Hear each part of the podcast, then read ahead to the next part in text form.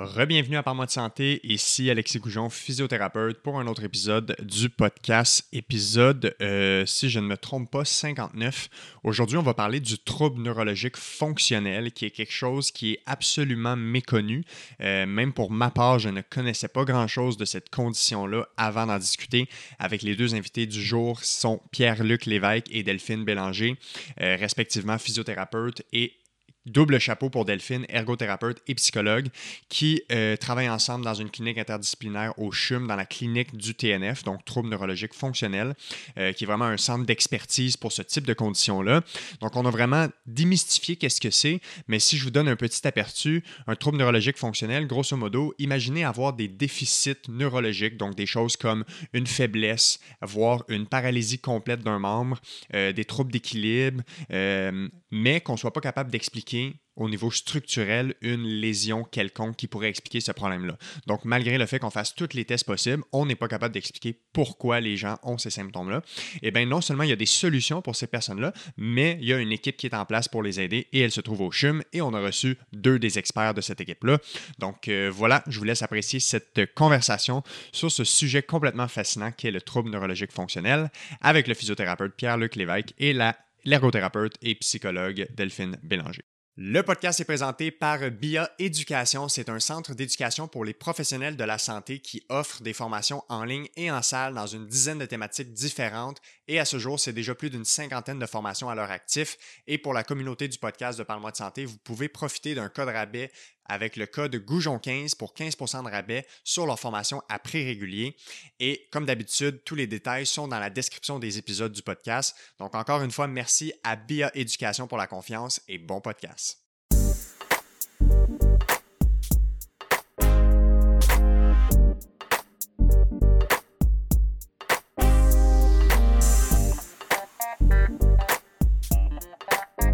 Bon, alors on est parti pour euh, l'épisode ce matin avec Pierre-Luc Lévesque et Delphine Bélanger. Bon matin à vous deux, comment vous allez? Ça va bien, ça va bien. Merci de nous recevoir. Ça fait grand plaisir. On a échangé, euh, bon, quelques allers-retours de courriel pour planifier l'épisode d'aujourd'hui. Euh, ça fait aussi longtemps que j'ai fait un épisode à trois, fait que je trouve ça toujours intéressant, la dynamique. Euh, en plus, on a une table multidisciplinaire aujourd'hui pour complémenter les expertises. on parle aujourd'hui de ce qu'on appelle le trouble neurologique fonctionnel, quelque chose dont on n'entend pas beaucoup parler. même comme professionnel de la santé, il y en a beaucoup qui n'ont aucune idée qu'est-ce que c'est, encore plus dans le grand public. Euh, fait que ça va être très le fun de démystifier qu'est-ce que c'est. Et je pense que aussi beaucoup de gens vont réaliser que euh, ben, le trouble neurologique fonctionnel, ça touche peut-être plus de cas qu'on pourrait penser ou peut-être qu'il y a plus de personnes qui pourraient se sentir concernées euh, versus des fois on entend des noms de maladies puis on les connaît pas et on se dit bon ben tu vois ça ça, ça m'intéresse pas. Fait que bref, euh, dès les premières minutes de l'épisode, je pense que les gens vont déjà apprendre à, apprivoiser ce terme-là. donc avant de rentrer dans qu'est-ce que c'est, qu'est-ce que ça mange en hiver, le trouble neurologique fonctionnel, peut-être donner un peu de contexte sur pourquoi je vous reçois aujourd'hui. Euh, d'abord, vous êtes les deux euh, dans la même clinique du trouble neurologique fonctionnel, euh, la clinique TNF au CHUM, donc vous travaillez dans la région de Montréal. Pierre-Luc, tu es physiothérapeute. Delphine, tu as un double titre, ben, tu es engagé comme ergothérapeute au CHUM, mais tu as mm-hmm. également ta formation comme psychologue, psychothérapeute, mm-hmm. ce qui amène une très belle complémentarité dans cette expertise-là. fait que peut-être, je sais pas, faire un, un, bref résumé de vos occupations en lien avec le domaine d'aujourd'hui ou, votre expertise, comme ça on fait un petit tour de table avant de se lancer dans le vif du sujet. Peut-être commençons avec toi, Pierre-Luc. Ben, en fait, le, moi, j'ai gradué en, 2007. J'ai travaillé dès ma deuxième année là, avec la clientèle neurologique euh, au CHUM. Euh, j'ai découvert tranquillement, au fur et à mesure, ce diagnostic-là dans, dans, la pratique. Euh, puis avec des échanges avec des, des collègues, avec un neuropsychiatre, neurologue au CHUM, c'est là que l'intérêt un peu, s'est développé, puis on s'est rendu compte que c'est quelque chose qui qu'on n'entend pas du tout à l'école. Mm-hmm. Euh, il n'y a pas de formation sur le sujet. Si on regarde au, Québec ou même à travers le Canada, à travers le monde, il n'y avait pas grand-chose à, ce niveau-là là, euh, dans, dans ces années-là. Euh, donc, c'est sûr que c'est là que les premiers balbutiements de est-ce qu'on préfère quelque chose pour cette clientèle-là est venu.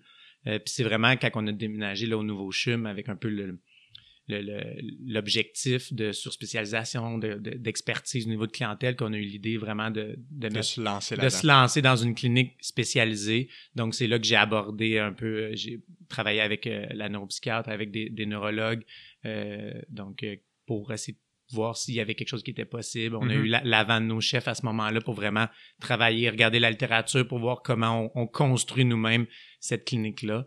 Euh, c'est depuis le mai 2018 qu'on a nos, nos premiers patients vraiment au sein de la clinique TNF euh, du CHUM là, pour recevoir puis traiter ces, ces Fait que répondre à un besoin qui était là, mais qui avait peut-être pas, euh, qui avait pas, pas trouvé personne pour prendre en charge cette, euh, ce, ce champ d'expertise-là. C'est ça, c'est des patients qui se faisaient pas mal lancer de Mhm. à gauche et à droite depuis toujours là. Ouais. Euh, donc là, on, on est fiers de dire qu'on est la première clinique qui prend le, le temps entre guillemets là, Ouais. de, de, de, de s'attarder à cette clientèle là. Super. Toi, Delphine, comment t'es arrivé dans cette équipe-là, dans le monde de la neurologie et tout ça? Oui, ben moi j'ai fait la psychologie dans un premier temps. Euh, par la suite, euh, j'ai travaillé un peu. Par la suite, je suis allée faire l'ergothérapie. Puis quand j'ai gradué, euh, j'ai tout de suite été après dans les milieux plus euh, hospitaliers. Euh, puis rapidement, c'est la neurologie là, qui est devenue le secteur où j'ai plus travaillé. Puis euh, j'avais toujours eu un intérêt donc de par la psychologie, euh, tout ce qui touche euh, la, la neurologie, euh, le, le neuropsychiatrie aussi. Ouais, ouais. Euh, et puis, euh, je me suis jointe à la clinique une année euh, après sa, sa mise sur pied. Euh, puis je suis avec eux là, depuis ce temps-là. Je travaille au gym depuis ce temps-là. Super. Ouais. Fait que si on définit tout de suite qu'est-ce que c'est, parce que là, les gens en ce moment, ils savent pas encore qu'est-ce que c'est le trouble neurologique fonctionnel, puis à voir qui, qui veut se lancer en premier, mais comment on définit ce que c'est et, et d'où ça vient l'historique de cette condition-là neurologique. J'imagine que, vu que la clinique est récente, ben avant, peut-être qu'on n'avait pas vraiment de nom pour ce- cette euh, problématique-là. Qu'est-ce qu'il y en est aujourd'hui de ce qu'on sait sur cette définition-là? Le, titre exact, c'est trouble à symptomatologie neurologique fonctionnelle, tel qu'il est décrit là, dans le DSM-5. Euh, ça, c'est quand même tout récent. Il faut savoir que c'est un diagnostic qui est étudié depuis plus longtemps, qui a déjà été plus populaire que ça. Euh, déjà au 19e siècle, souvent on reste avec la connotation euh, l'hystérie de conversion, des choses comme ça qu'on a déjà entendu Freud euh, parler. Donc, c'était un peu plus le chapeau psychiatrique au, au début qui était utilisé, mais il y a eu beaucoup de neurologues aussi qui sont attardés. Dans le DSM-4, on parlait à ce moment-là de troubles de conversion. Donc, il y a ça, ce terme-là qui reste encore de nos jours. C'est vraiment depuis plus récemment, là, de, environ 2015, tout ça, que la neurologie c'est un peu plus, euh, est allée un peu plus rechercher ce, ce diagnostic-là, parce qu'à la base, il reste que les symptômes sont neurologiques. Mhm. Donc, c'est pour ça que c'est un trouble, premièrement, parce que c'est pas considéré une maladie. On le considère vraiment comme un trouble. C'est un amalgame de symptômes neurologiques qui est réversible. Euh, donc, depuis, c'est ça, depuis très longtemps, ça a été euh, étudié. Ça a été un peu laissé mis de côté. Euh, longtemps, ça a été catégorisé comme, bon, c'est de la simulation. Donc, c'est ce qui a fait aussi que ça, c'était un peu toujours difficile au niveau de la, du diagnostic. Donc, il y en a beaucoup qui disaient, ben, c'est peut-être de la simulation, euh, ah, c'est juste dans leur tête. Donc, ça a été très mal catégorisé, ça a été très stigmatisé. Ouais, c'est ça. Euh, fait que c'est vraiment depuis tu sais, 2015, avec le trouble neurologique fonctionnel, qu'on voit quand même un changement de garde, que c'est plus facile d'en parler. Puis aussi au niveau euh, de l'explication, on tombe vraiment plus du côté de la neurologie aussi. pour être capable d'expliquer le portrait clinique, c'est-à-dire de mettre un peu des bases sur le, le- le- si on veut, la pathophysiologie, entre guillemets, de qu'est-ce que c'est. là. C'est ça. Donc, dans, dans, la, dans la classification, pour donner le diagnostic dans le DSM-5, ce que ça demande, ça demande ben, des symptômes qui vont être incapacitants Mhm. au, point, au niveau euh, fonctionnel. Il faut être capable de mettre en place des... euh, évaluer des signes cliniques positifs, euh, de d'émettre d'être capable de- d'objectiver des incongruences puis des inconsistances, puis que les symptômes ne soient pas expliqués par aucune autre, euh, pro- un- aucun autre problème neurologique c'est la, la grosse différence avec ce qu'on quand on parlait de troubles de conversion, puis ce qui nous aide aussi maintenant en thérapie, c'est l'aspect que c'est considéré un diagnostic positif. Il y a des signes cliniques positifs. On est capable d'évaluer euh, nos patients, puis en voyant des choses, on est capable de poser le diagnostic. Contrairement à quand on parlait là, du trouble de conversion par le passé dans le DSM-4, il fallait absolument avoir euh, éliminé toutes, toutes, toutes les autres euh, diagnostics possibles. Donc, c'était vraiment considéré un diagnostic d'exclusion. Ouais. Donc, euh, c'est là aussi que ça, ça apportait parfois préjudice aux patients, que c'était dur d'aller les chercher dans l'acceptation du diagnostic parce qu'on leur disait en gros, on n'a rien trouvé, ça doit être dans votre tête, c'est un trouble de conversion. Ouais. C'est ce que les patients percevaient. Hein. C'est pas nécessairement toujours comme ça que c'était abordé par la, le, le, corps médical, mais c'est comme ça beaucoup que c'était perçu. Puis l'autre gros changement qu'on a comparativement à la conversion aussi, c'est la mise en place du trauma. Donc, c'est souvent un sujet qui revient quand on, pense à la conversion, on pense aux troubles fonctionnels. C'est euh, avant, il fallait absolument, pour poser le diagnostic, être capable de, de creuser d'aller trouver euh, un trauma euh, ancien qui pouvait expliquer l'apparition des symptômes. Maintenant, pour le TNF, on n'a pas besoin d'aller gratter pour trouver ça parce qu'il y a des patients aussi qui en ont pas. C'est aussi là un peu le changement de garde. On se rend compte que le TNF peut arriver à monsieur, madame, tout le monde pour x, y raison. Euh, il n'y a pas nécessairement un trauma ancien là, enfoui. Mm-hmm. Euh, parce qu'avant, on parlait de troubles conversion, on disait c'est un, trop plein émotif. Quelque chose de refoulé. Quelque chose de refoulé qui vient se convertir en, symptômes, euh, neurologiques moteurs ou mm-hmm. sensitifs. Donc, c'est un des gros changements qu'on a. C'est ce qui nous aide aussi, nous, en, en tant que thérapeute, parce que pour poser le diagnostic, on sert des incongruences, des inconsistances, mais moi, je m'en sers dans mon enseignement, puis je m'en sers en traitement aussi de ces choses-là. Très longtemps, en tant que thérapeute, on, voyait ces choses-là, on les notait déjà, mais ce qu'on faisait, on les écrivait dans nos dossiers, on disait à nos collègues, hey, check ça, c'est bizarre, hein? il y a des choses qui marchent pas, mais on, ne l'abordait pas avec le patient. Exact. on va y revenir, mais cet enseignement-là va être hyper primordial pour, pour cette clientèle-là. Ouais. Et à quel point, euh, on parle du stigma, ben, ça rejoint aussi un peu tout ce qui enrobe les la stigmatisation dans les troubles de santé mentaux autres mm-hmm. même, euh, ou en fait dans, dans ce qu'on appelle toutes les maladies mentales, ou ne serait-ce que de parler de santé mentale, c'est encore un stigma. Est-ce que le... Puis peut-être, Delphine, je t'entendrai là-dessus en premier, de recevoir un diagnostic de trouble neurologique fonctionnel, est-ce qu'il y a encore un stigma de la part... Est-ce que les patients... Comment les patients reçoivent ça, ou comment c'est abordé, tu sais? Euh, est-ce que les gens sont plutôt soulagés, ou déçus, ou fâchés? Ben, je te dirais un peu toutes ces réponses-là selon euh, la personne, mais ce qui est intéressant maintenant, c'est que euh, auparavant, c'était abordé, c'était donné comme euh, il y a un trauma, il y a des, des choses refoulées, c'est c'est de consulter la psychiatrie qui peut vous aider. Et puis ça, ça faisait peur, ça faisait peur aux gens, c'était pas quelque chose qui était agréable à entendre. Puis maintenant, la façon que c'est amené, vraiment, c'est plus en allant chercher euh, l'idée que euh, c'est pas tant qu'il y a eu un problème qui, a été refoulé ou qui, est conversé en symptômes physiques, mais c'est vraiment une difficulté au niveau de la transmission du message qui, passe, euh, qui passe pas. Euh, et, on a moins ce, ce stigma-là, donc déjà d'emblée, parce que l'accent est moins mis sur le côté de, de la psychiatrie, l'accent est davantage mis sur le côté plus de, des bases de la, de la science neurocognitive, de dire euh, il y a, y a ce, ce, ce message-là qui est erroné euh, et puis qui génère des, des, euh, des, des, outputs aussi qui sont erronés. Donc, les mouvements, les faiblesses, les tremblements, les sensations. Euh, qui sont euh, qui sont pas euh, qui sont pas normales, qui sont pas ressenties comme étant normales par par la personne. Et puis ça ça vient comme de un peu d'enlever le fardeau sur la personne aussi puis la, elle est elle est davantage je pense avec cette approche là elle se sent davantage crue justement de dire vos symptômes sont réels. C'est pas quelque chose qui se passe au niveau dans votre tête imaginée c'est quelque chose qui est très réel et pour lequel on peut faire quelque chose donc, est-ce que je me trompe? Euh, dans la, Si je voulais résumer ça, on, est capable d'expliquer, basé sur ce qu'on sait de la science de la neurologie des neurosciences, on est capable d'expliquer des mécanismes qui se passent dans le système nerveux qui amènent les gens à voir ces symptômes, ces, ces problématiques-là. C'est juste que si on fait passer une panoplie de tests, mais structurellement, le système nerveux, il n'y a pas de blessure ou de lésion en tant que tel. Ce serait une façon de le vulgariser. C'est ça. Souvent, ce qu'on ce qu'on va expliquer, c'est que le, les symptômes sont réels. Hein. On, va, on va en revenir souvent sur ça. L'importance d'insister là-dessus. Les, symptômes sont réels. Nos patients, on les croit. Ce n'est pas de la simulation. Il mm-hmm. faut d'ailleurs enlever tout l'aspect simulation parce que le, lien thérapeutique est tellement important que si le patient sent ce jugement-là, on ne réussira pas. Absolument. Euh, donc, euh, bon, qu'est-ce que je dis? Ça va arriver, ça. Que ce sont des symptômes réels. C'est ça, c'est des, c'est des, c'est des Donc, symptômes. il n'y a pas de pathologie en soi euh, identifiée. Mais il n'y a pas de lésion C'est ça. organique. Donc, c'est vraiment euh, à ce niveau-là. On- souvent, on va entendre euh, c'est un problème de logiciel. C'est comment l'information Voilà.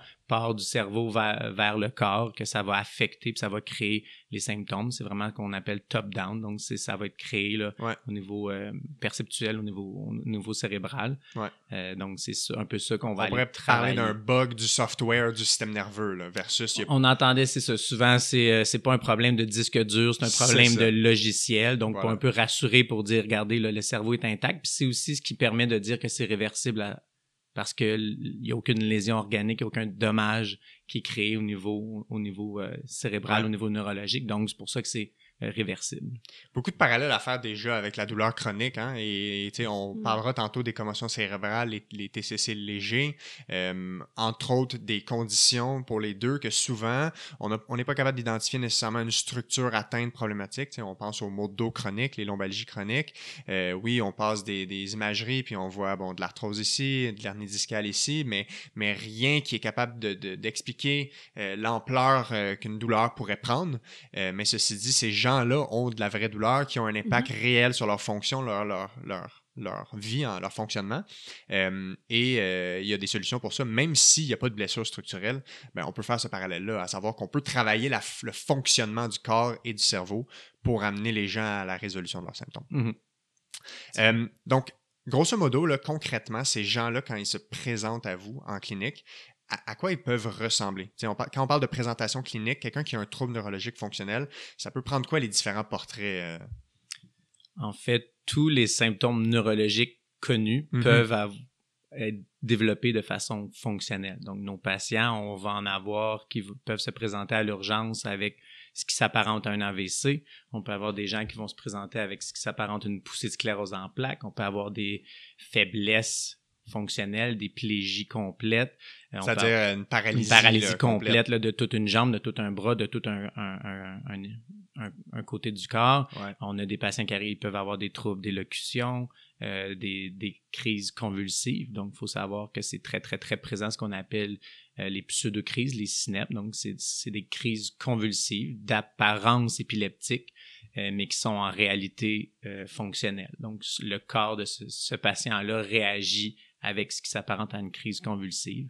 Euh, donc, tout symptôme possible euh, peut se présenter, soit à l'urgence. Il y en a qui vont se présenter chez leur médecin en disant ah, j'ai un tremblement euh, qui est apparu. Euh, donc, un tremblement peut être fonctionnel aussi, des étourdissements, euh, des vertiges, Ouais. des troubles d'équilibre, troubles de la marche. Euh, donc, c'est sûr qu'il y a la grande famille de ce qu'on appelle les, les troubles moteurs, mais il y a aussi tout ce qui est troubles sensitifs aussi. Donc, euh, parce que oui, notre cerveau peut générer un peu des symptômes, mais il peut aussi mal interpréter euh, les influx du corps. Fait que là, ça peut amener aussi des symptômes sensitifs, donc euh, de- d'engourdissement, de, de, de- d'hypoesthésie, donc de perte de sensibilité, des choses Ouais. comme ça aussi. Et vous, quand vous faites euh, la prise en charge, est-ce que vous évaluez d'emblée tout le monde conjointement physio-ergo? Est-ce que vous avez, euh, tu sais, y en a-tu un qui va faire l'évaluation initiale puis amener l'autre comme consultant au besoin? Comment ça fonctionne? En fait, on a euh, dans la structure du programme, c'est déjà préétabli. euh, les patients sont évalués en premier lieu par la neurologue, la neuropsychiatre conjointement. Euh, il y a validation du diagnostic à ce moment-là. Il y a aussi validation du, du besoin au niveau de la réadaptation. Est-ce que la personne elle est prête à s'engager dans le processus? Parce que c'est un- une, une des, des parties clés, c'est qu'il y, a, euh, il y a une motivation à reprendre euh, des activités qui ont été délaissées. Il y a Ouais. des objectifs. C'est des objectifs très concrets, très fonctionnels. Donc, les, euh, les deux médecins vont s'assurer que la personne, elle est prête à faire ça. Elle a accepté le diagnostic, puis elle est prête à s'engager dans, euh, dans le, le processus de réadaptation. Puis par la suite, s'est référé à l'équipe euh, ergo-physio. Euh, Pierre-Luc commence avec la partie de physiothérapie et par la suite, l'ergothérapie va suivre pour euh, compléter les, les, les interventions au niveau du quotidien. Puis toi, quand tu évalues ça, c'est toi qui fais l'évaluation initiale, tu vas évaluer l'ensemble des sphères qui sont pertinentes en termes de rééducation qu'on peut faire en physiothérapie. À quoi ça ressemble une évaluation? Comment tu l'évaluation avec le patient? Qu'est-ce que tu dois faire concrètement pour te faire une idée, ton jugement clinique, à savoir, OK, ben ça, c'est le plan de match qui va aider cette personne-là? C'est sûr qu'on a la chance de travailler dans un format préétabli, mais c'est sûr que des patients avec des troubles fonctionnels, j'en vois dans ma pratique, j'en vois des patients hospitalisés, j'en vois à l'urgence, j'en vois en clinique externe, euh, j'en vois un, peu partout. Il faut savoir que probablement beaucoup de gens qui nous écoutent en ce moment en rencontrent sans savoir que c'est ça aussi. Ouais. Hein. Euh, donc c'est sûr que comme je dis un peu dans la définition, c'est beaucoup l'aspect des incongruences puis des inconsistances. C'est sûr que je fais mon évaluation en physio comme j'ai appris euh, à l'école. Donc, je vais évaluer chacune des sphères au niveau de la force, au niveau de la coordination, au niveau de l'équilibre, de la marche et tout ça. Euh, mais ce que je vais porter beaucoup une attention, puisqu'on développe beaucoup, c'est notre sens d'observation, puis notre analyse rapide pour aller chercher toutes ces inconsistances-là, puis ces incongruences. Quand on parle d'inconsistance, en fait, euh, ce qu'on remarque, c'est l'effet de la distraction. Ouais. Donc, c'est des patients, c'est des symptômes qui sont très, très, très subjectifs susceptibles d'être distraits. OK? Donc, C'est-à-dire qu'ils peuvent varier selon le contexte dans lequel ils se trouvent. On va, on va beaucoup utiliser la double tâche. Le, moi, j'utilise beaucoup, beaucoup, beaucoup l'humour, la, distraction, faire plein de choses en, en, même temps. Pourquoi? Parce que c'est des symptômes qui vont diminuer quand les patients vont diviser leur attention. Contrairement à nos patients habituels, avec une clientèle plus âgée, hein, souvent on, on, sait que les attentions, euh, les doubles tâches, des choses comme ça vont faire diminuer les capacités de nos patients. Nos patients en TNF, c'est l'inverse. Ils vont mieux performer. Plus ils sont distraits, mieux ils performent. Pourquoi? Parce que leur attention va être moins axée sur leur corps, sur leurs symptômes, mais plus sur la double tâche. Donc, c'est des choses comme ça qu'on va noter dans nos évaluations. Euh, que ce soit, exemple, marcher avec un verre d'eau ou euh, moi, j'utilise beaucoup une balle sur une raquette, un cône sur la tête. Puis, hop, mon patient marche mieux parce qu'il est tellement concentré à pas faire tomber la table qu'il se rend pas compte que sa jambe, ne traîne plus vers l'arrière c'est des patients qui vont marcher mieux vers de reculons. Hmm. Euh, on peut avoir des patients qui courent mieux qu'ils marchent. Euh, des patients qui sont, si j'évalue concrètement mon bilan musculaire, la force de mes patients, 90% du temps, moi, je, m'en soucie peu. Euh, parce que on va avoir souvent des signes cliniques positifs, dont du giveaway, du euh, donc notre patient que dès qu'on met une pression, ah, le, bras le bras relâche, alors que si je lui lance un ballon lourd pendant la séance sans qu'il s'en rende compte, il va l'attraper avec son bras qui est supposément euh, affaibli, ou un patient qui a une grosse faiblesse du bras qui finalement s'en rend pas compte quand il est distrait, mais il va enfiler sa chemise ou son manteau quand il va quand il va quitter euh, ma séance. Donc c'est beaucoup ces inconsistances là qu'on va euh, aller chercher, puis beaucoup les incongruences aussi. Donc, les incongruences, c'est des choses qui, au niveau anatomique, au niveau physiologique, fonctionnent pas ensemble. Euh, les choses souvent qu'on va qui sont frappantes pour moi en tant que physiothérapeute, on le voit beaucoup avec la faiblesse. Euh, donc, des patients qui vont, si je fais une, évaluation de force, ils vont avoir un, un quadriceps, une cuisse très faible, qui, selon moi, serait insuffisante même pour tenir debout. Puis le, patient, quand on évalue la marche, va marcher les genoux fléchis. Alors que moi, je sais qu'en tant que professionnel, que marcher de cette façon-là demande encore plus de force que de marcher les jambes allongées normalement. Ou monter, descendre un escalier, c'est comme faire un petit squat sur une jambe. Exactement. Ben, fait que c'est ces incongruences-là qu'on va aller qu'on va aller chercher. Euh, ou des patients que quand on évalue euh, l'équilibre, c'est quasi catastrophique. Puis les patients nous disent qu'ils marchent même pas avec une canne à la maison, puis qu'ils n'ont jamais tombé, alors que moi, quand je l'évalue, euh, c'est c'est catastrophique, mais c'est sûr que dans mon évaluation, l'attention encore là est mise sur les symptômes aussi. Les patients ne veulent pas quand ils se sentent évalués, ça a tendance à augmenter un peu euh, les symptômes. Donc mon sens d'observation, c'est ça qui va aller chercher. Sinon, on a beaucoup, beaucoup d'autres signes cliniques positifs, comme je disais, dans, dans l'évaluation. Euh, on a, euh, il y a même des, des vieux tests, le test de Hoover, des choses comme ça, qui sont très, très euh, loin dans la, dans la littérature. Donc, c'est des choses qui vont me permettre de dire, en regardant ça, je sais que c'est, c'est du fonctionnel. Euh, donc, le test de Hoover, euh, grossièrement, c'est un patient qui n'est pas capable de bouger sa jambe, mais quand je fais bouger sa jambe saine en mettant ma main en dessous de l'autre jambe, je sens qu'il y a une poussée. Donc, je sens qu'il y a une, génération de force. Ouais. Fait qu'on a des signes comme ça, un patient qu'on va qui serait paraplégique, donc les deux jambes qui bougent pas. Je plie ses jambes pendant que je le distrais, je lâche ses jambes, puis les jambes vont rester en place, alors que des vraies jambes complètement affaiblies auraient tendance à Mhm. retomber. Fait il y a aussi des signes positifs cliniques comme ça qu'on peut mettre en évidence. Là. Je les énumérerai pas toutes. Mais ça donne beaucoup d'exemples. Il y en a vraiment, vraiment, vraiment beaucoup comme ça. Euh, il y a des patrons de marche même qui sont assez caractéristiques là, euh, de, de ces patients-là. Euh, le, le- le dragging foot, là, les gens qui traînent une jambe derrière, puis finalement ils vont marcher de reculons, puis c'est l'autre jambe qui vont traîner derrière juste parce qu'ils n'ont pas fait le, le changement dans leur tête que Mhm. c'est l'autre jambe qui est supposée être faite. Il y a des choses qu'on est capable de, de mettre en, en évidence comme ça.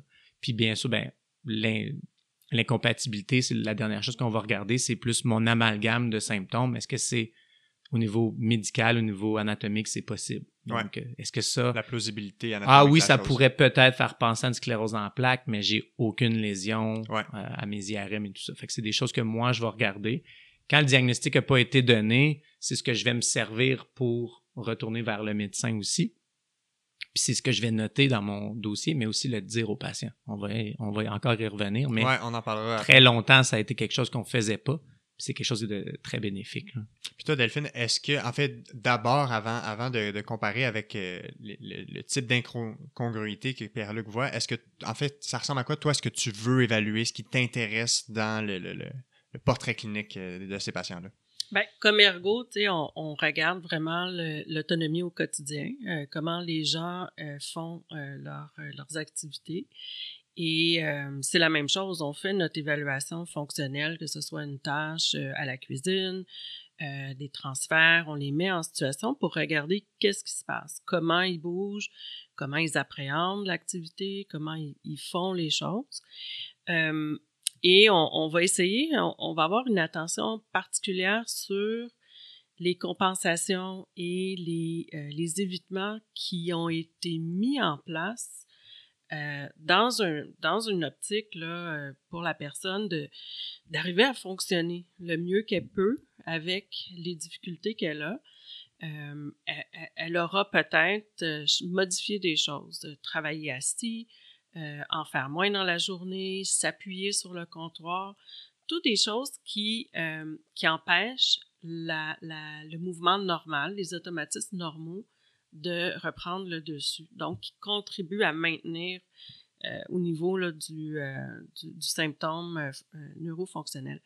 Donc, notre évaluation comme ergo va, va être particulièrement on va avoir un œil euh, sur ça. Quelles sont les compensations et tout. Et puis ça, c'est c'est peut-être un rôle euh, différent de l'ergothérapeute parce que l'ergothérapeute est, est aussi euh, connu pour dire quand il y a un déficit au niveau d'un- de- d'une capacité puis que ça atteint la fonction, on va compenser par des aides techniques, on va compenser par des, des adaptations. Dans le TNF, on veut éviter les compensations le plus possible parce qu'elles contribuent à maintenir les symptômes. Ouais. On veut le retour du mouvement normal sans, sans modification. Donc, c'est comme s'il y a déjà trop de béquilles en place et on essaie de retirer des béquilles Exact. parce que c'est peut-être des béquilles que, le- que cette personne s'est mis elle-même Oui. de par le fait qu'elle a le trouble neurologique fonctionnel. Oui, puis c'est dans, dans un c'est dans un processus, tout ça, de bonne volonté, de Ouais, bonne foi. ça peut être inconscient, là. Eh ben, ben, c'est où, où c'est fait? Parce que je dis ben là je je, je, je veux pas moi euh, arriver à pas fonctionner. Ouais, je, ouais. je vais faire euh, je vais prendre une solution je vais trouver une solution. Ça aussi c'est quand on arrive avec les patients en évaluation on essaye de tranquillement pas vite défaire ça puis dire ben ce que vous avez mis en place au moment où vous l'avez fait quand vous n'avez pas le diagnostic c'était correct. Vous faisiez ce que vous pouviez. Mais maintenant qu'on a le diagnostic et qu'on sait que c'est réversible et qu'on sait que ces modifications-là, ces adaptations-là maintiennent, on va travailler à les enlever. Mhm. Et ça, c'est pas facile. C'est pas facile à, Ouais. à entendre puis à défaire. Mais euh, ça fait partie là, de, des évaluations dès le départ. Trouver aussi un- un- quelque chose qu'on regarde, c'est euh, les, les motivations, les obstacles. Qu'est-ce que la personne va gagner si elle n'a plus son TNF, les symptômes fonctionnels, mais qu'est-ce qu'elle va perdre? Mhm. Ça, c'est plus difficile. Dès le départ, plus tôt on le fait dans l'évaluation, plus vite on peut, euh, on peut comme éviter euh, de, de, se cogner sur un mur, tant comme, comme, comme intervenant que, que la personne, parce qu'on aura identifié qu'est-ce qui nous retient, qu'est-ce qu'on va perdre. Puis des fois, ça peut être, ben, je, je, vais avoir moins je vais avoir tout d'un coup moins de temps parce que en ayant diminué mes, mes occupations, j'avais plus de temps libre. Euh, je, vais je vais diminuer l'aide que je reçois. Je vais diminuer l'attention autour de moi. Et encore une fois, c'est dans un souci pas de, euh, de surtout pas de gain secondaire, qui est un tout autre chapitre. Et c'est pas de ça dont on parle.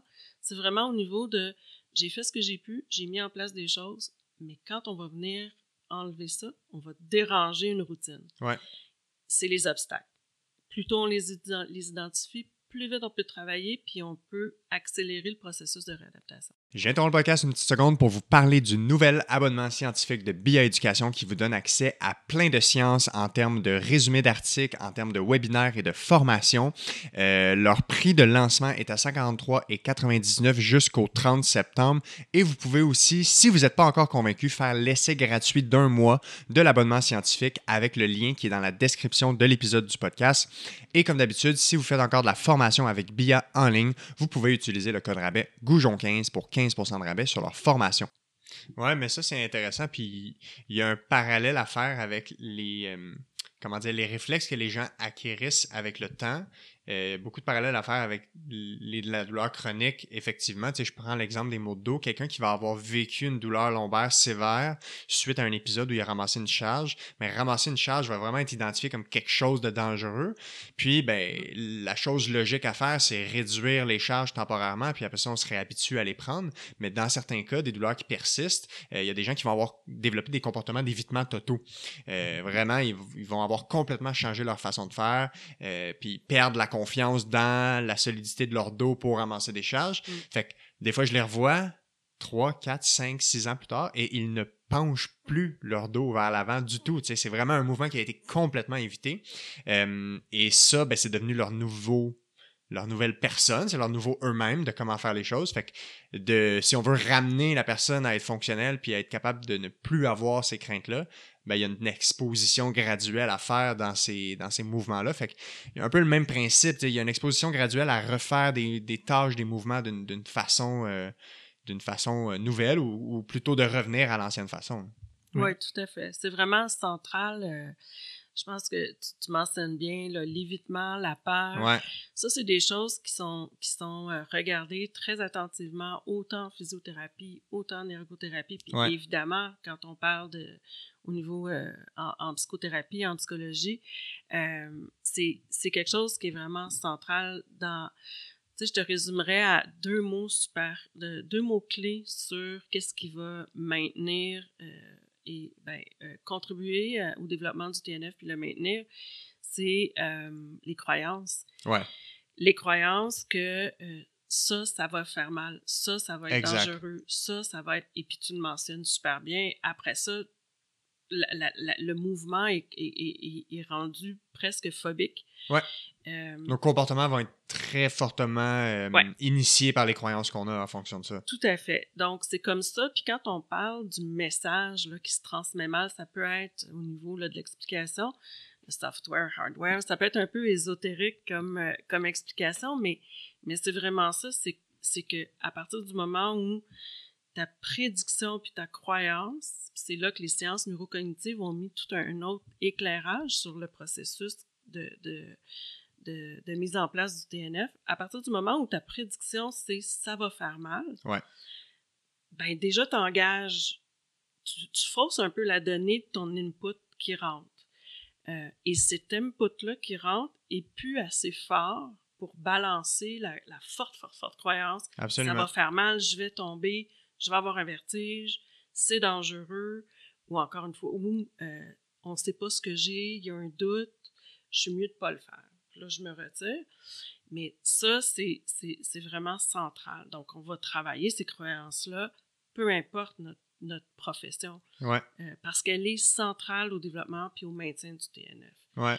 Euh, c'est transdisciplinaire à, ce stade-ci. Dans la, la, la, prédiction en fonction de nos croyances, quand les gens ont de la misère à comprendre ce concept-là, je fais souvent le parallèle avec un goût ou une odeur. Si on dit à quelqu'un, goûte à ça, ça goûte vraiment mauvais, il y a une espèce, on va comme se prédisposer à goûter mauvais, puis les premières bouchées vont, on, va, on va quasiment le goûter, le mauvais, jusqu'à temps que finalement on, soit comme, OK, non, Mhm. finalement, ah, c'est pas si pire, ou, ou une odeur, tu sais, une odeur nauséabonde qui finalement est un parfum, mais on peut vraiment, euh, on, peut, on peut modeler notre cerveau à croire ce qui va se passer. Là.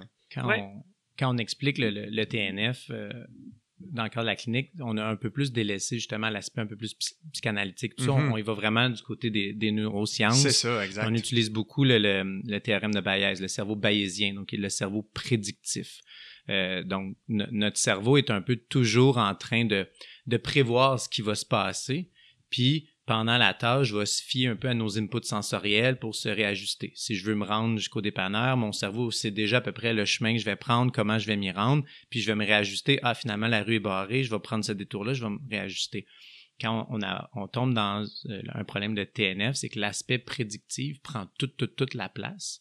Puis il n'y a plus du tout d'input sensoriel. Le cerveau ne, ne se fie plus euh, du tout là, euh, à, ces, à ces inputs sensoriels. Donc, si notre patient se met à croire que s'il fait ça, il n'est pas capable, s'il fait ça, il va avoir des symptômes, mais c'est là que finalement les, les symptômes se développent, ça tombe dans une boucle un cercle vicieux, puis là, les symptômes vont maintenant toujours, toujours apparaître à peu près au même endroit, puis par apprentissage moteur, on le voit en- dans d'autres clientèles neurologiques. Là, le- en Ouais. AVC, on travaille en, en apprentissage moteur, on sait ce que ça veut dire. Donc, si les symptômes se développent toujours par prédiction, euh, ben, les symptômes vont s'être appris de cette façon-là, donc vont devenir, comme tu dis, un peu le nouvel état de, de base de nos patients. Puis là, il, va, il peut apparaître, je veux pas des quand même des effets secondaires de contracture, de perte de force réelle qui va ouais. s'ajouter à ça. Mais c'est beaucoup sur cette prédiction-là qu'il faut qu'on aille, euh, qu'on aille travailler, cette anticipation négative-là. Euh, souvent, je dis, si notre, on a un, un- un patient ou une patiente âgée qui dit ah, je peux pas me lever, je vais tomber, je peux pas me lever, je vais tomber, je peux pas me lever, je vais tomber, il se lève debout, il retombe vers l'arrière. Tu vois, je te l'avais dit que j'a- j'allais tomber. Ouais, Ouais, mais il y a un petit peu de, tu sais, d'auto-prédiction ouais. euh, là-dedans. Donc, on dit que ça devient un peu comme une prophétie là, autoréalisatrice. Les patients ne sont plus dans la tâche en tant que telle, ils sont dans comment va se passer la tâche. c'est vrai. Ils sont plus Mm. je m'en vais au dépanneur, ils sont pour me rendre au dépanneur, va falloir que je marche, va falloir que je prenne des pauses là parce que je vais être trop fatigué, parce que ma jambe va traîner à cet endroit-là, puis ils sont vraiment dans cette façon-là. Fait que c'est ça qu'il faut essayer d'aller ramener à niveau l'input sensoriel, fait que ramener un peu le, le top-down puis le bottom-up, là, essayer de remettre, Ouais. de remettre ça un peu euh, à niveau. Euh, Ouais. Puis je pense beaucoup, il y en a beaucoup quand on, parle de ces, de ces neurosciences-là qui voient justement, comme tu disais, l'aspect un peu ésotérique, un peu, euh, comment dire, pas, pas très concret, alors que quand on prend le modèle basé sur les neurosciences, on, comprend beaucoup de choses qui sont très concrètes euh, et qui sont dans le fonctionnement des parties du cerveau. Il y a- ça me fait penser, il y, a, il y a un chercheur, je crois, qui est américain, puis j'écoutais un petit peu euh, les, dernières recherches qu'il faisait, il vulgarisait, puis lui, il est vraiment, il fait beaucoup de recherches sur tout ce qui est sensoriel, particulièrement le goût et les odeurs. Puis il avait fait une étude à l'aveugle où il demandait aux gens de goûter deux choses, de sentir deux choses. Il y en a une, il disait ça sent le vomi, puis l'autre ça sent le café. Et il demandait d'identifier lequel était lequel. Et tout le monde identifiait un comme étant le vomi, mais les deux sentaient le café. Et, et on voit, c'est un exemple Mhm. parmi tant d'autres de comment on peut prédire une réponse sensorielle basée sur notre attente ou notre croyance ou justement cette projection dans le futur de ce qui va se passer. Tout à fait. Puis l'au- l'autre aspect euh, qui, qui, qui va avec ça aussi, c'est l'attention.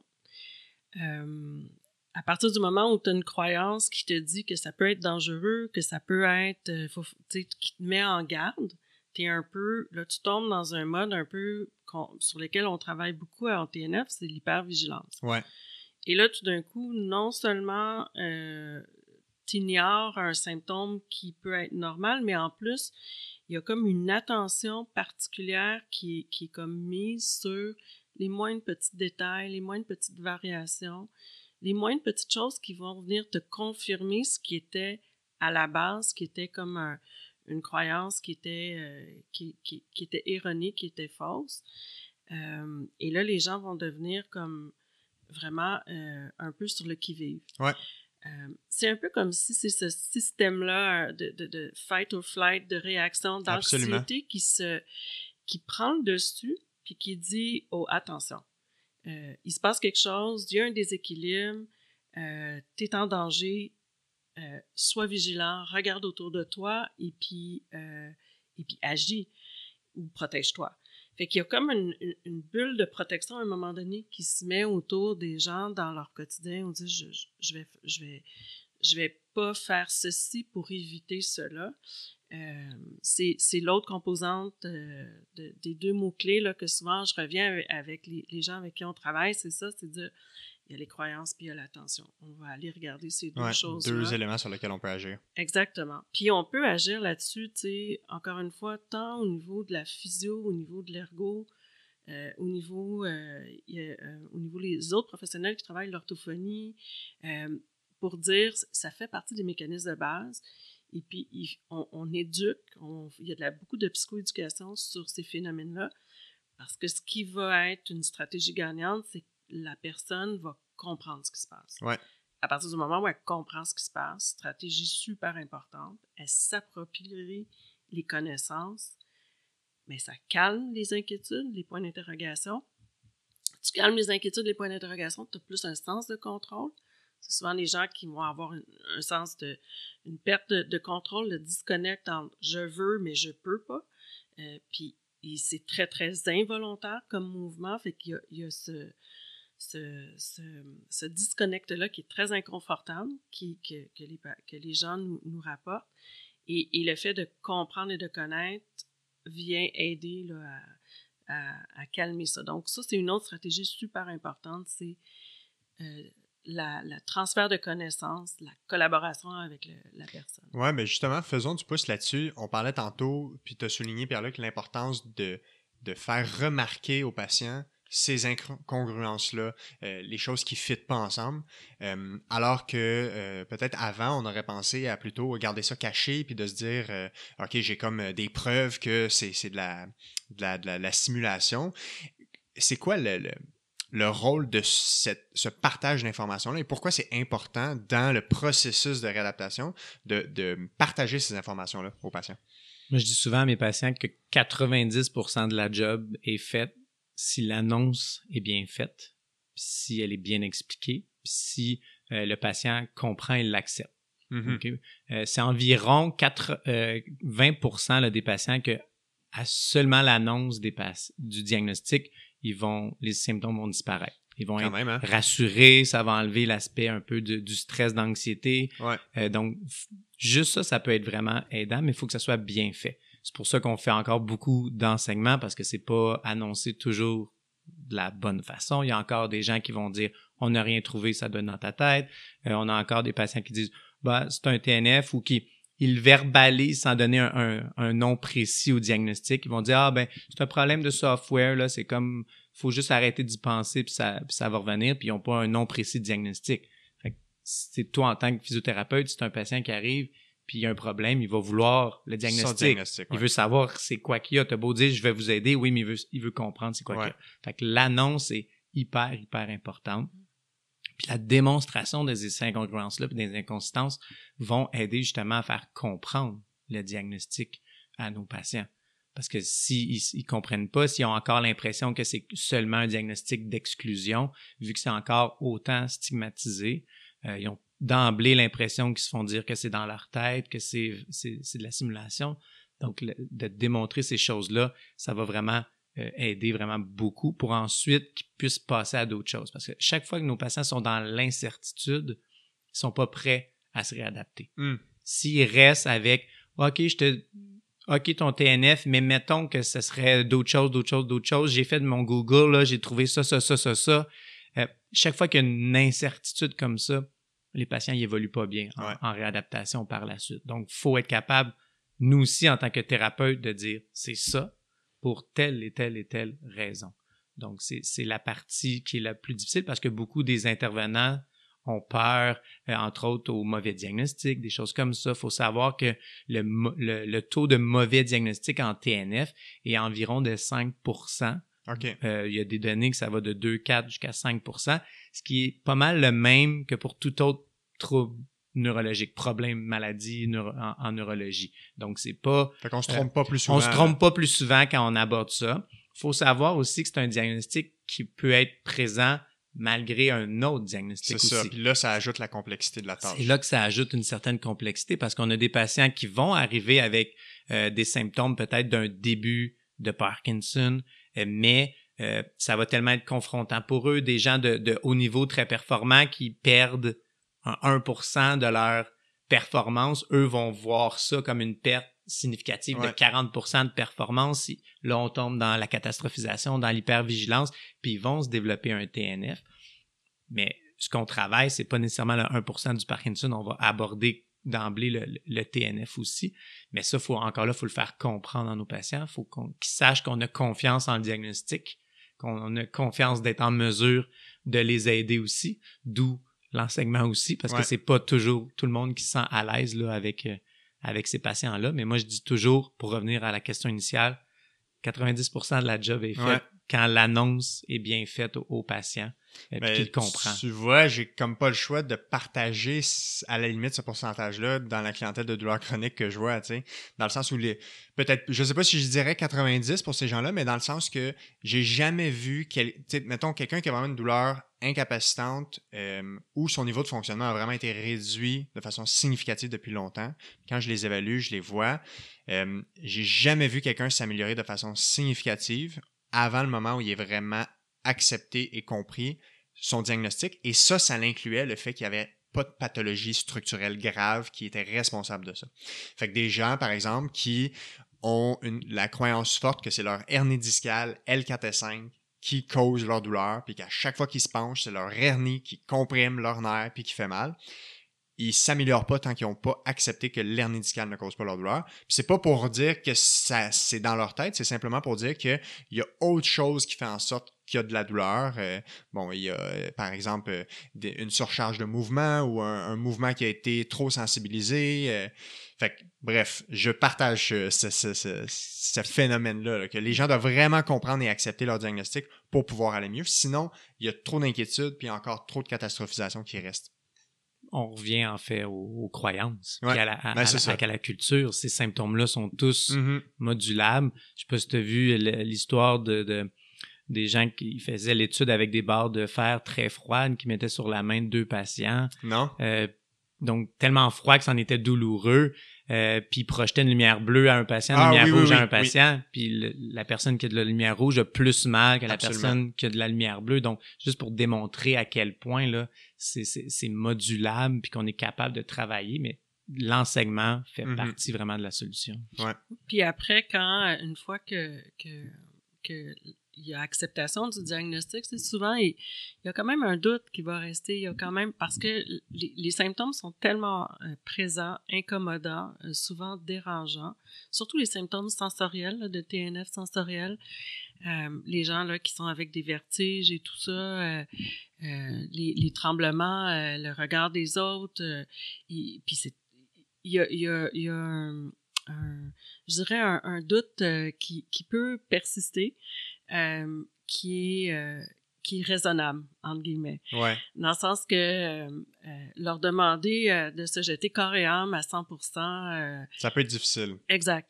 Euh, mais euh, à partir du moment où on a un, un- quand même une, une, une- une confiance assez grande, euh, on peut le travailler, même s'il reste quand même un doute. Et c'est en cours de route qu'on va le travailler. Ça va faire partie des interventions thérapeutiques.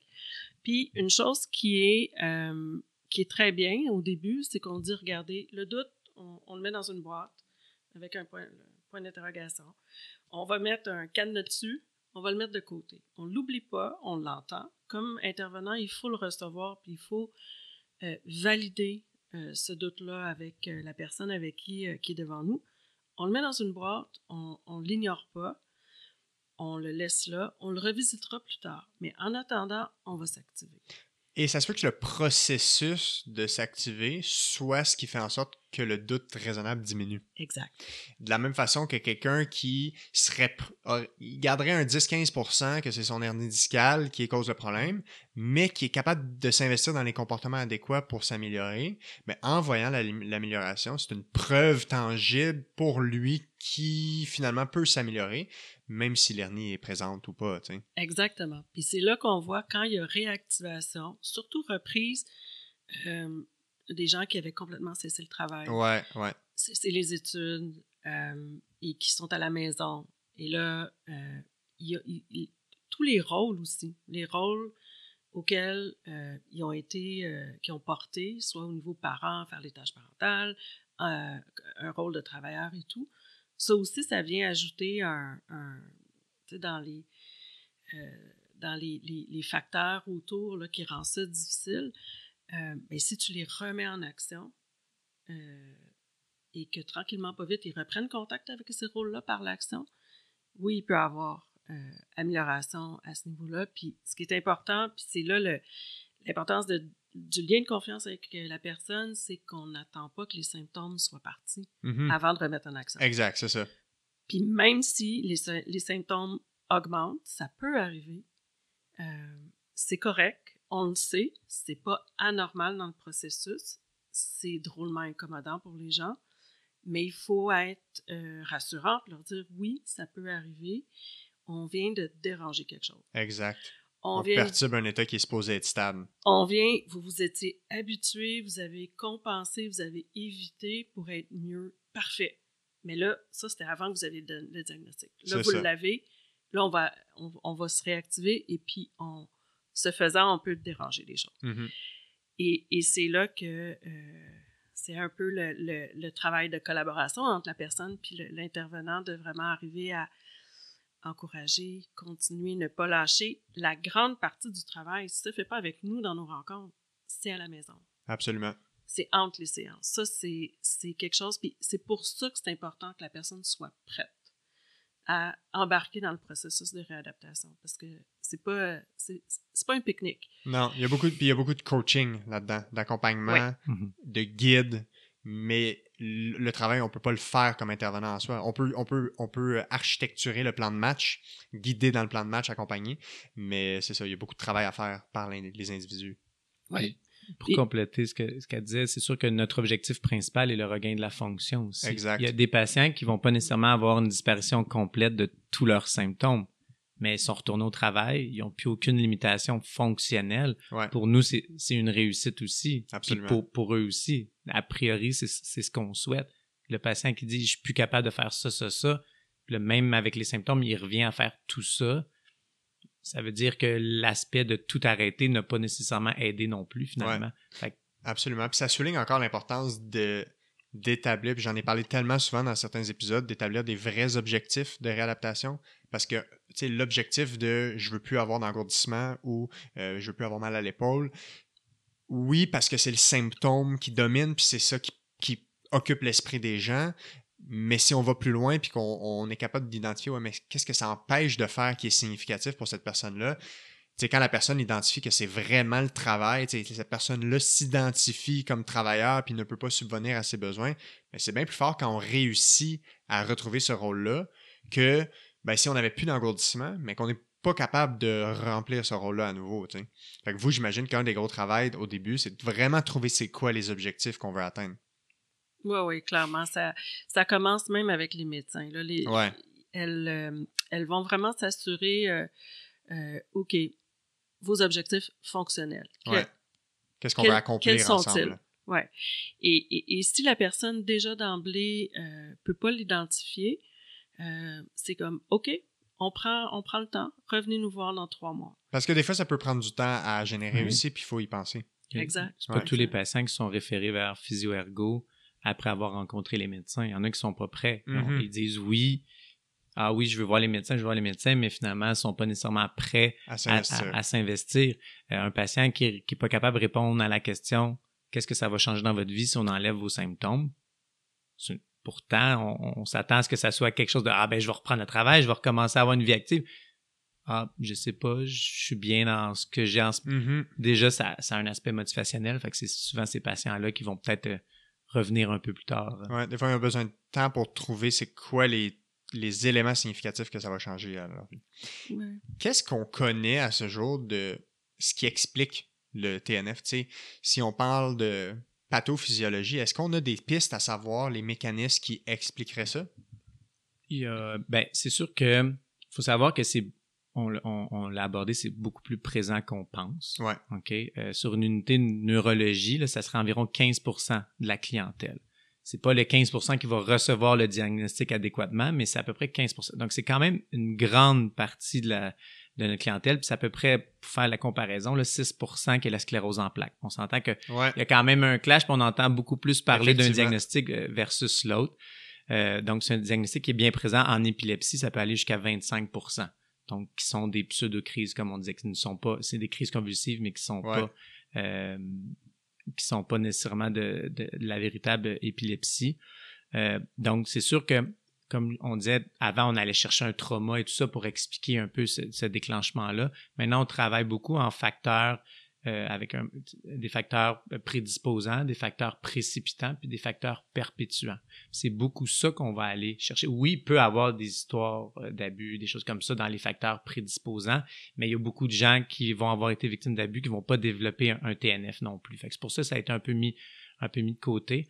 On regarde beaucoup les facteurs précipitants. Donc, qu'est-ce qui peut être un déclencheur? On a des patients qui peuvent des, euh, avoir une faiblesse complète de la jambe euh, qui commence avec un déclencheur d'une entorse de cheville. C'est hmm. juste ça, ça a été un peu la, la goutte qui fait déborder le vase puis qui fait sortir les symptômes, mais ça sera apparu un mois plus tard dans un autre dans une autre circonstance. Donc, il y a des facteurs précipitants comme ça, puis il y a les facteurs perpétuants aussi. Puis je pense, tu pourras revenir, euh, Delphine, je pense que c'est beaucoup cet aspect-là qu'il faut qu'on travaille avec nos patients.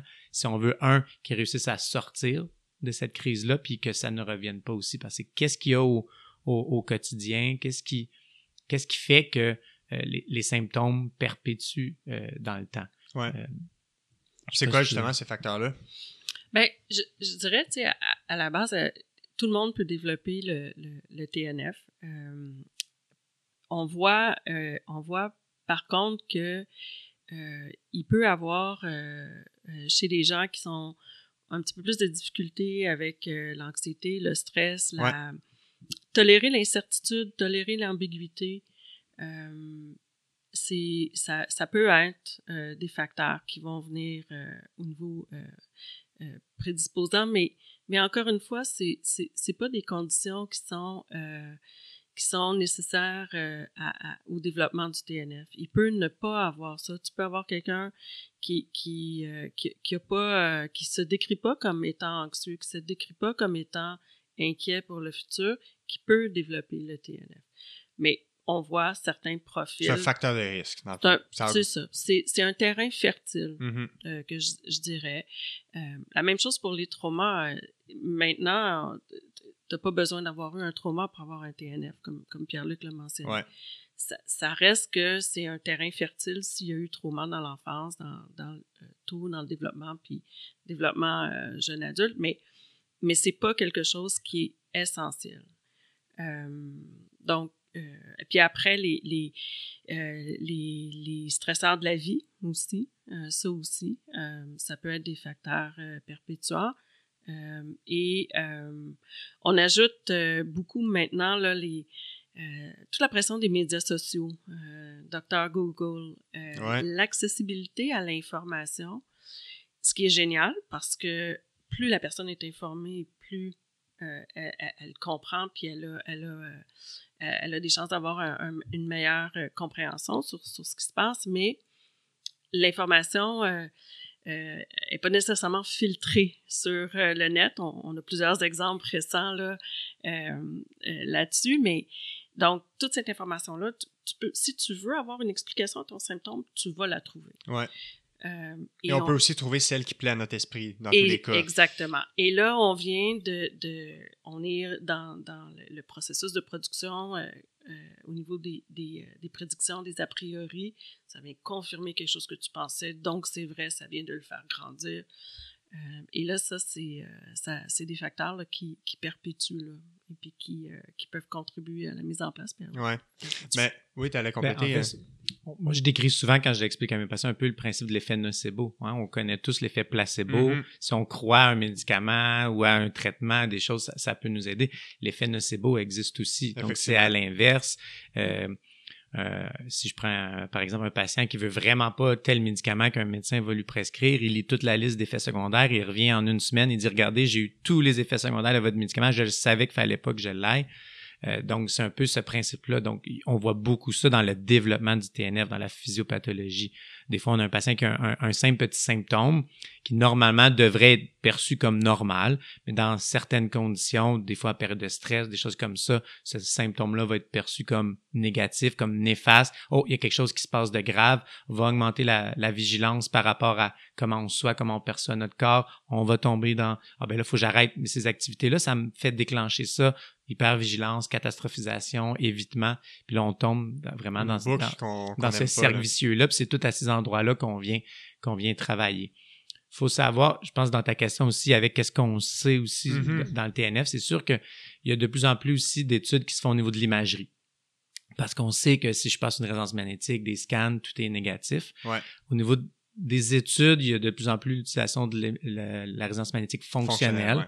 Donc, euh, des patients qui, pendant, font des tâches, euh, vont avoir des résonances magnétiques pour savoir qu'est-ce qui s'allume au niveau, au niveau cérébral.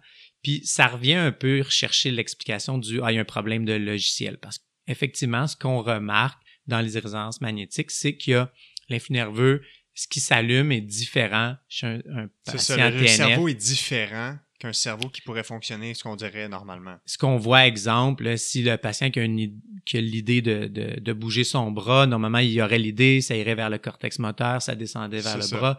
Maintenant, ben, ce qu'on voit, c'est que le système limbique est un peu impliqué là-dedans. Mais le système limbique, c'est notre système émotif. L'amygdale droite est plus euh, hyperactive chez ces patients-là, qui est notre centre de la peur. Ou à l'inverse, les gens qui ont des tremblements fonctionnels, on voit que je pense que c'est le thalamus gauche qui est hypo euh, stimulé. Donc là, c'est sûr qu'il y a des questions. Ah ben, regardez, effectivement, ce qui se passe dans votre cerveau est différent.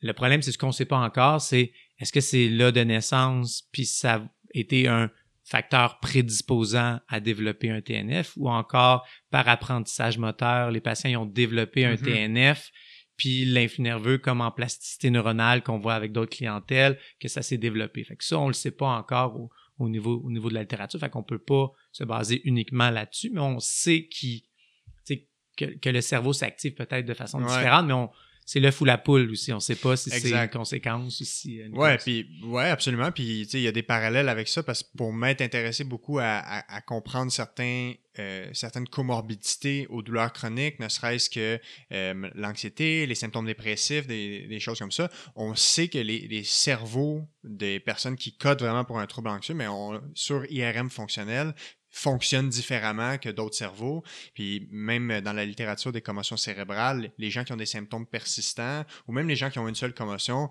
on voit que l'IRM fonctionnel du cerveau, il y a des choses qui sont différentes dans le justement le software, donc la façon que c'est programmé. Euh, fait que c'est c'est intéressant de comprendre ça. Puis ça, c'est pas des, on n'a pas accès à ça. C'est vraiment des, IRM qui sont utilisés en recherche. Mais euh, ça donne un peu comment ça peut mettre un peu du concret à comprendre, à expliquer qu'est-ce qui ferait en sorte ou euh, ouais, c'est ça, qu'est-ce qui ferait en sorte que le cerveau fonctionne euh, mm-hmm. différemment. Et dans les interventions, concrètement, on, a déjà fait un survol un peu de certaines interventions. Y a-t-il des choses, des principes clés dans vos interventions respectives qu'on n'a pas abordées euh, pour gérer justement les, les, champs d'expertise respectifs que vous avez? Je peux peut-être commencer vu que souvent, nous, on, se relie c'est sûr que quand mes patients commencent avec moi, je leur dis d'emblée que c'est pas nécessairement ce à quoi ils s'attendent euh, quand ils viennent voir un physiothérapeute. Mm-hmm. Je suis loin de la thérapie manuelle, je suis loin euh, du renforcement. Euh, donc c'est sûr que moi je travaille de façon très ludique, très en fonctionnel avec les patients en tâche. je fais des jeux, je joue, je bouge avec avec ces patients-là.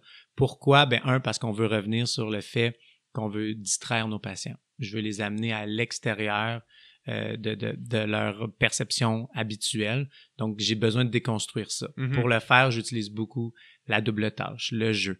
Puis je vais beaucoup, beaucoup ensuite me servir de l'enseignement. La, la, selon moi, moi, je dis souvent que c'est mon savoir-être qui est peut-être un peu différent que ma job de physio en tant que tel, parce que l'explication que je vais amener au patient, comment je vais aborder le TNF, comment je vais lui démontrer euh, les incongruences, c'est là que la thérapie va se faire. Donc, mon but, c'est d'aller complexifier mes interventions, parce que dans ces moments-là, les patients se régularisent, les automatismes ressortent un peu plus, puis je vais ensuite déconstruire ça vers de plus en plus euh, simple. Donc, euh, être capable de revenir à marcher simplement et non en le faisant en, jouant au hockey ou avec un compte sur la tête. Donc, je vais me servir de ça pour revenir à, plus simple. Donc, beaucoup cette distraction-là. Je veux beaucoup défaire les appréhensions. On revient beaucoup là-dessus. Si mon patient est persuadé qu'il va tomber ou persuadé qu'il n'est pas capable de faire les choses, des fois, je vais aller chercher certains automatismes pour démontrer aux capacités les, capacités aux patients, puis lui redonner confiance, comme tu dis un peu en, douleur chronique. que moi, mon, mon rôle, c'est de casser au maximum le rôle du malade. Démontrer au patient qu'il a un contrôle sur son corps, que les capacités réelles sont, sont toutes présentes. Donc, euh, je reviens souvent à distraction, appréhension. J'utilise les miroirs, j'utilise la vidéo pour démontrer au patient qu'il est capable de faire les choses puis qu'il se voit le faire. C'est très, très, très perceptuel, hein, le, le, le, TNF. Donc, les patients sont persuadés qu'ils sont pas capables de faire des choses alors que souvent, ils ont même jamais retenté depuis le, hmm. développement des symptômes. Ouais. Utiliser le, tapis roulant, faire courir des patients. Ils disent pas capables de marcher, puis on les fait courir, finalement, ils courent mieux euh, qui marchent. Euh, je leur fais transporter une balle, la balle tombe au sol, ils se penchent euh, spontanément parce qu'ils sont un peu compétitifs pour la rattraper puis continuer, alors qu'ils me disent que ça fait 20 ans qu'ils se sont jamais penchés puis qu'ils peuvent pas mm-hmm. faire des courses. Puis là, après ça, avez-vous remarqué ce qui s'est passé? Non. Ben, vous êtes penché. Ben non, je suis pas capable de me pencher. Ben oui, vous êtes penché, la balle est tombée. Mais ben non, c'est pas moi qui l'ai ramassé. Oui, c'est vous. Ah, au niveau mm-hmm. perceptuel, c'est tellement confrontant pour eux. Ils ont tellement. Il y, a des belles études pour ça. Euh, il avait pris les gens avec des tremblements fonctionnels, euh, puis il avait pris, euh, je fais une petite parenthèse. Ben oui, on y va. tremblements fonctionnels, puis il leur avait mis des ActiWatch à ces patients-là, puis il avait demandé, comparativement à des tremblements parkinsoniens, combien de temps vous pensez que vous avez tremblé dans votre journée? Les gens qui avaient un tremblement parkinsonien, ils disaient, ah, ben j'ai tremblé peut-être 80% de ma journée, puis finalement, les données, c'était en, en moyenne 60%. Euh, euh, oui, c'est ça. Puis les gens qui avaient un tremblement fonctionnel disaient qu'ils avaient tremblé plus de 10 heures, là, plus de 80% de leur journée, alors qu'ils avaient tremblé environ une heure dans leur journée. Donc, il va avoir une perception euh, surdimensionnée du symptôme, parce que c'est ça. qui occupe beaucoup C'est ça. c'est pour ça que je vais utiliser même les miroirs, la vidéo, pour leur démontrer, regardez, euh, debout, les yeux fermés, ils bougent à peine, puisqu'il y a une réaction normale. Moi, en tant que physiothérapeute, je vois une réaction normale de sciation posturale.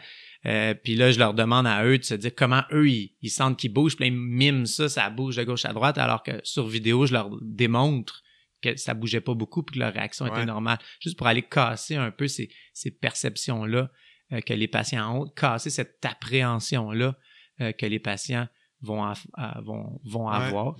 Je minimise beaucoup les transitions. Ça a l'air banal, là, mais pour aller chercher nos automatismes, il faut casser les transitions. L'exemple que je donne souvent, c'est se lever debout puis marcher.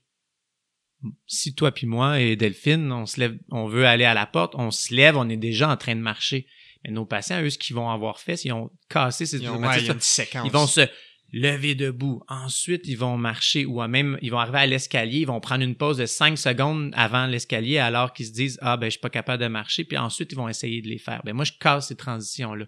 J'utilise beaucoup la musique, le métronome. Donc, on va marcher hmm. au son d'un métronome, puis rendu à l'escalier, on garde exactement le même rythme du métronome dans l'escalier. Puis ils se rendent compte qu'ils sont tellement concentrés sur mon métronome qu'ils n'ont pas réalisé qu'ils montaient l'escalier. Puis là, fait que là, je leur reviens à regardez, vous êtes capable de faire les choses, on reprend confiance, on casse le rôle du malade. Plus le patient se rend compte de ses capacités, moins il est stressé par ses symptômes. Moins il est stressé par ses symptômes, plus ils ont tendance à s'apaiser, à disparaître. Donc, c'est beaucoup. Euh, Puis, avant d'aller à, Delphine pour qu'elle complète avec ça, ça le, le, le, le, point clé que je remarque là-dedans, c'est faut qu'il y ait une.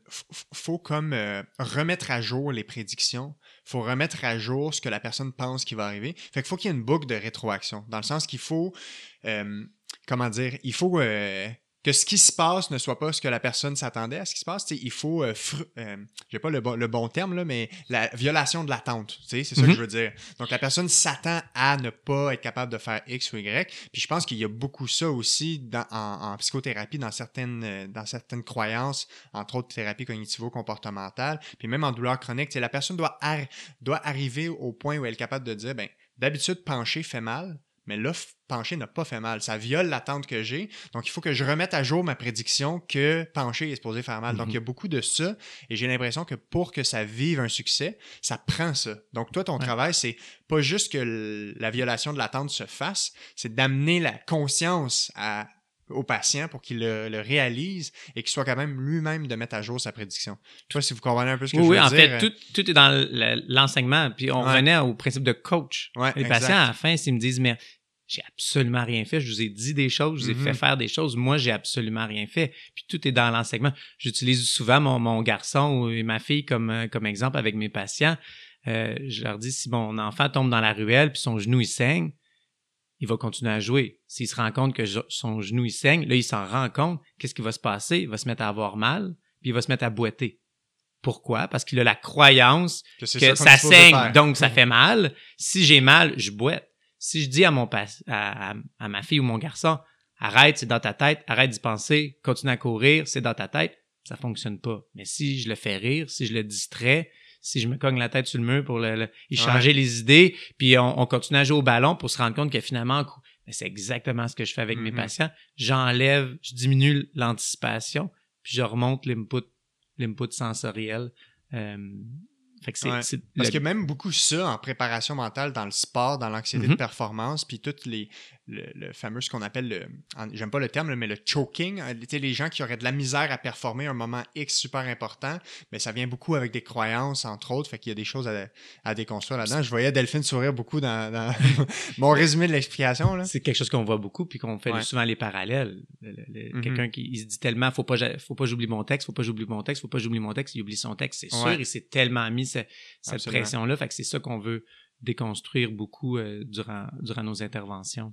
Et dans tes interventions, il doit y avoir beaucoup des concepts, même que Pierre-Luc utilise dans la réadaptation qu'on pourrait appeler physique pour la réadaptation fonctionnelle que tu fais, ou même, je sais pas si tu fais de la psychothérapie aussi avec des patients. Oui, ben c'est ça. C'est pour ça que je souriais. Euh, T'illustrais super bien euh, un- un- une stratégie d'intervention de la TCC, de la thérapie cognitive comportementale, qui est hyper puissante. C'est de justement venir euh, violer les expectations. Là, c'est le mauvais, Ouais, le expectation, me- les oui. attentes. Violation des attentes. Violation des attentes, Ouais. pardon. Euh, et euh, c'est hyper puissant au niveau de l'apprentissage, en fait, selon la recherche là, en TCC, parce que justement, ça vient faire un peu comme un court-circuit. Moi, C'est comme ça que je le, pr- je le présente aux gens. C'est là, on va aller faire un court-circuit, on va aller vous surprendre. Et cette surprise-là va venir faire un apprentissage plus, euh, euh, plus, euh, plus fort, euh, qui va aussi perdurer dans le temps euh, plus. Et puis, euh, donc en ergo, quand on commence, euh, moi, je, je, vais suivre euh, Pierre-Luc, euh, euh, la personne euh, va, partir de physio la semaine suivante, euh, idéalement, euh, va venir en, ergothérapie. On essaie de ne pas avoir trop de, de, de, de semaines entre nos deux Ouais, qu'il y, y a du temps euh, restreint. Là. Exactement, pour prendre la balle au bon, pour Mhm. avoir le momentum.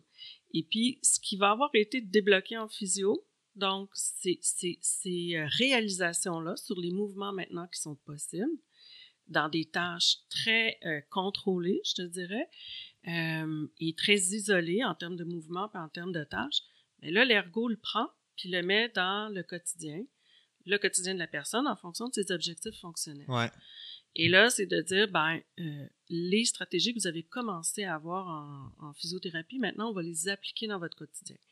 Donc, la même chose avec la distraction, avec euh, faire les choses sans euh, porter attention aux symptômes, mais porter attention à le, la tâche. Qu'est-ce qu'on est en train de faire? Utiliser euh, aussi souvent un peu de pleine conscience de se ramener dans le moment, présent. Donc, de ne pas aller dans les anticipations et de ne pas aller dans le passé non plus. Revenir dans le moment présent. Euh, beaucoup re- regarder les modes opératoires. Les gens vont avoir développé des compensations, soit vont aller plus vite, moins vite, s'appuyer. Là, on va tout regarder ça dans l'analyse d'activité dans un premier temps, puis regarder, ben, la personne travaille tellement vite pour être efficace, ça, ça arrive souvent.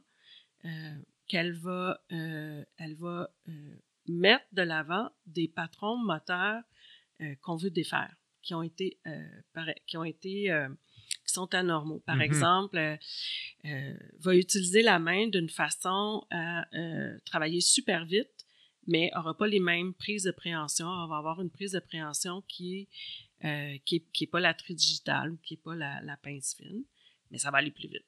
Parce qu'elle va, avoir, elle veut gagner en efficacité. Fait qu'on va ralentir le mouvement, on va ralentir les modes opératoires. C'est plus long, c'est plus frustrant, les gens en font moins, mais là, on remet de l'avant les modes opératoires normaux, les mouvements normaux, puis on centre sur la tâche. On se centre plus sur le symptôme, puis on utilise la distraction, un peu comme ça avait été fait aussi en physio. Ça, c'est le bout plus ergo. Puis parallèlement à ça, ben, quand il y a la possibilité de faire de la psychothérapie euh, euh, avec, avec la, la personne, ben à ce moment-là, on va venir challenger les croyances de manière beaucoup plus euh, approfondie, je te dirais. Ouais. Qu'est-ce qui s'est passé? Pourquoi? Qu'est-ce que ça veut dire de vous? Euh, Qu'est-ce qui est anticipé? À quoi ça, ça vient rattacher? Qu'est-ce qui est la, la signification de la maladie? Qu'est-ce qui est la signification du symptôme? Là, on va aller plus loin. Euh, puis on va pouvoir faire des, des justement identifier c'est quoi les, les, euh, les attentes et venir créer des, des expériences comportementales pour venir euh, faire la violation de C'est ces ça. attentes-là. Puis une expérience, dans le, son, dans le sens que ce soit expérientiel et contradictoire en même temps. Donc la personne vit quelque chose qui est Oui. contraire à ce qu'elle croit. Oui. Et ça, ça permet de mettre à jour, de mettre à jour la, la, Oui. la croyance ou euh, l'attente, justement. Oui, puis dans la, la partie de la psychothérapie, c'est qu'on va clairement identifier quelle est l'idée qu'on va tester et elle va être clairement euh, travaillée avec le Ouais. patient. Donc ça, c'est le bout un petit peu plus de la psychothérapie, c'est on va tester une idée, une hypothèse, puis on va créer une, une expérience comportementale, une situation qui va permettre de venir l'invalider. Invalider ce que la personne a prédit ou invalider ce qu'elle aura prédit en termes de sa réaction. Hmm. Parce que c'est deux choses. Oui, peut-être que je vais trembler, mais il y a une autre prédiction qui vient avec ça. C'est je vais avoir la fou, les gens vont rire de moi, et ça aussi, ça maintient le, le cercle. Alors, Ouais. peut-être qu'on va dire, OK, mais on va aller, pr- on va aller faire une expérience, on va dire, on va prédire vos réactions et les réactions des gens. Puis on revient la semaine suivante. Mais finalement, il n'y a personne qui a ri. Finalement, personne ne m'a regardé. Euh, j'ai peur de rentrer dans un, dans un magasin parce que je tremble, je marche tout croche, tout le monde va me regarder. OK, on va regarder ça. Ouais. Vous allez aller dans le, dans le magasin, puis notez qui vous regarde. Alors, on se rappelle, c'est tout le monde me regarde, 100% des gens. OK. Finalement, combien vous ont regardé? Bon, il y en avait 3-4. Il y avait juste 3-4 personnes dans le magasin? Non, il y en avait une centaine. Mais il y a juste 3-4 qui vous ont regardé. Alors, c'est pas tout le monde. Ça baisse. Ouais. Ça baisse le stress, ça baisse l'anxiété. Fait qu'on va aller regarder. Donc il y a comme étape par étape, on est capable Ouais. de travailler ça. On va regarder les biais cognitifs, le tout ou rien. Hmm. Ouais. la pensée dichotomique, le blanc et noir, les euh, sauter aux conclusions, euh, Ouais.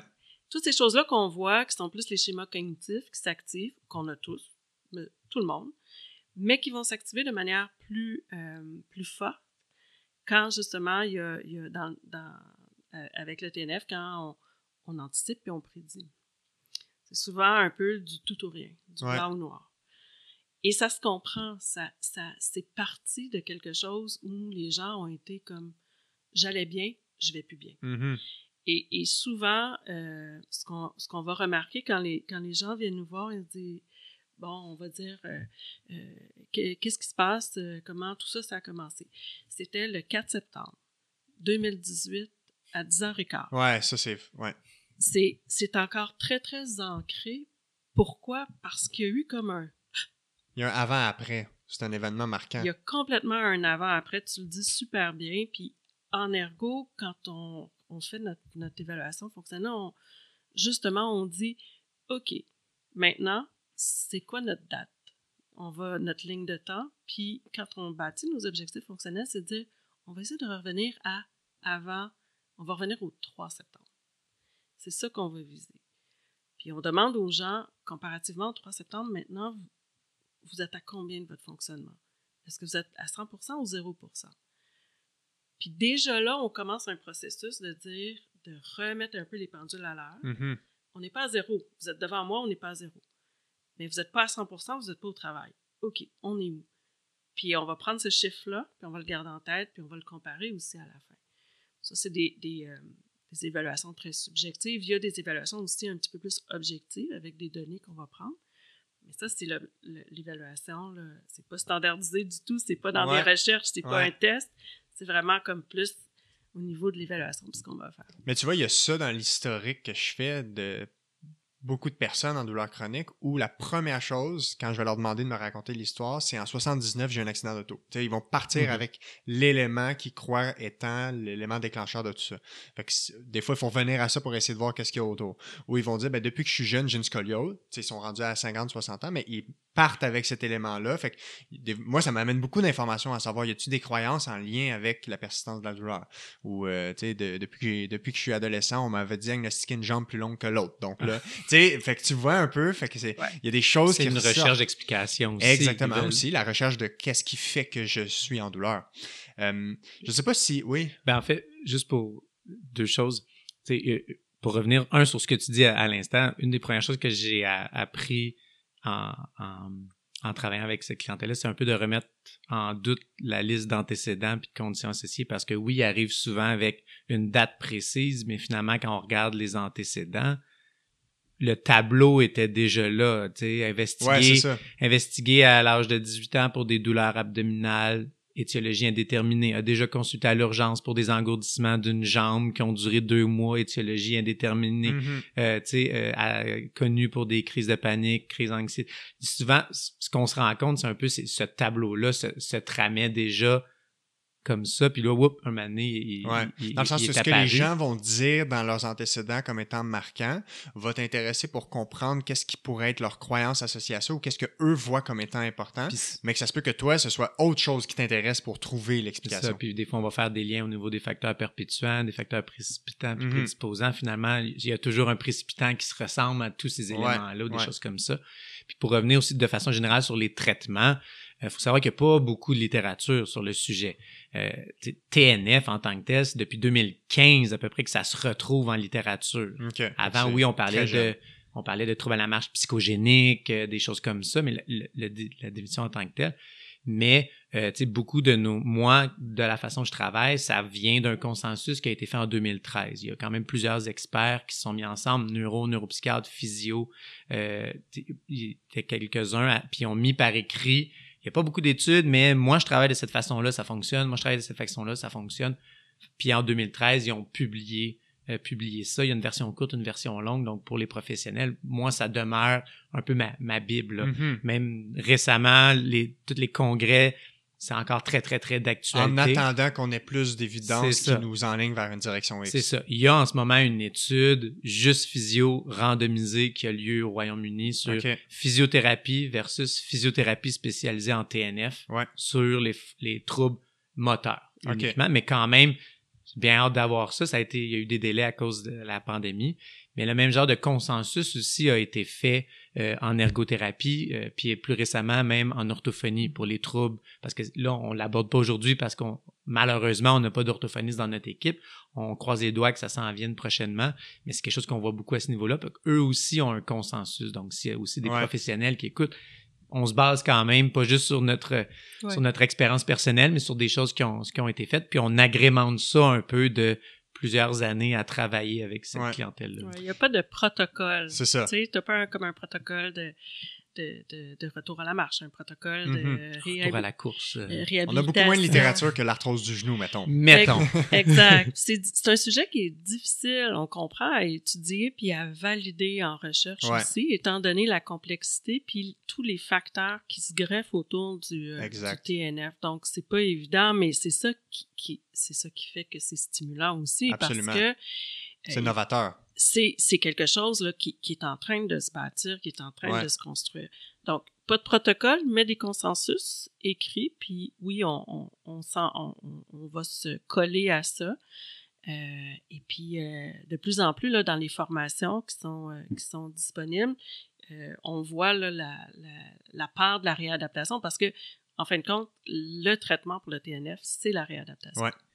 J'ai l'impression qu'avec ce type de clientèle-là, il doit avoir des fois des, des ce qu'on appelle des success stories, là, des cas cliniques spectaculaires, des, des Mm. vraiment des beaux succès. Euh, tu sais, évidemment, en restant dans toute la confidentialité là, des patients, y a-t-il un, un- une histoire ou un cas clinique qui vous a marqué, tu sais, qu'on peut décrire brièvement, Mm. puis qu'avec une intervention adaptée au TNF, on a eu un résultat spectaculaire? Sans rentrer dans les histoires, parce qu'on on a eu toutes sortes de choses. On a eu des cas à, à flyer, on a eu vraiment des choses in- intéressantes dans les dernières années. De, de façon générale, euh, ça, ça m'est quand même arrivé souvent. Il faut savoir, dans, dans le format qu'on décrit, moi, je vois les patients, six séances. là. une évaluation, cinq traitements, Ouais. euh, c'est tout sur, sur trois semaines. Euh, il m'était pas pour dénigrer le travail de mes collègues et tout ça, mais j'ai eu des patients qui ont fait un an de réadaptation, qui ont fait euh, des, des, des semaines et des séances et des séances et des séances de physio, de réadaptation, euh, dans des programmes de réadaptation ou au privé pendant des années, euh, sans grand succès. Puis ben après trois de mes séances, ils reprennent le sport, puis ils reprennent Mhm. mais, tu sais, puis encore là, c'est pas pour dénigrer, je pense que c'est juste l'approche de comprendre Exact. ce qui se passe, Ouais. puis de l'expliquer au patient. Ça vient tellement casser le rôle du malade. Fait que ce lien thérapeutique-là joue beaucoup sur. fait que Mhm. Des cas comme ça, on en a. Et on peut pas voir ce qu'on connaît pas non plus. C'est plus. difficile de reconnaître quelque chose quand on le sait pas. Puis tu sais, juste avec la conversation d'aujourd'hui, j'ai des cas cliniques dans ma Ben, tête que on- je Mhm. sais qui peuvent être pris en charge différemment. Puis des fois, c'est juste, sans que ce soit un TNF, une partie du tableau. Ouais, moi, je fais souvent le lien avec le syndrome post-chute. Quelqu'un qui a tellement peur de tomber, qui quand il se lève, il rétropulse. Mais cette rétropulsion-là, elle est fonctionnelle. Ouais. On va l'aborder. Il va tomber vers l'arrière. C'est euh, ça, il va, fait qu'on va l'aborder un peu de la même façon, on va le distraire, on va l'amener à être démontré qu'il est capable de, fait qu'il faut pas non plus penser que, ah, moi, j'ai pas cette clientèle-là.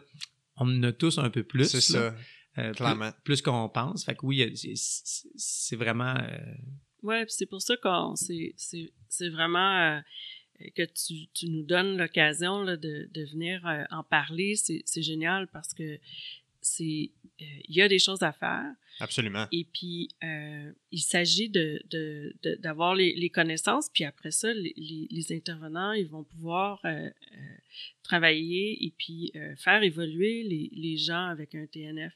Donc ça c'est c'est euh, c'est c'est un aussi des mandats de la clinique, c'est de de faire diffuser la- cette information là le plus possible. Euh, puis éventuellement on n'en parle pas encore dans nos cours à l'université. Ouais, c'est fou ça. En ergothérapie, en physiothérapie. Ouais. Il y a eu une cohorte, on le sait parce qu'on a une, une doctorante qui travaille en, en neuropsychologie avec nous. Euh, elle est, euh, sa cohorte a été la première formée l'année passée, si je me trompe pas, euh, au TNF, un cours de euh, même pas trois heures. Ouais.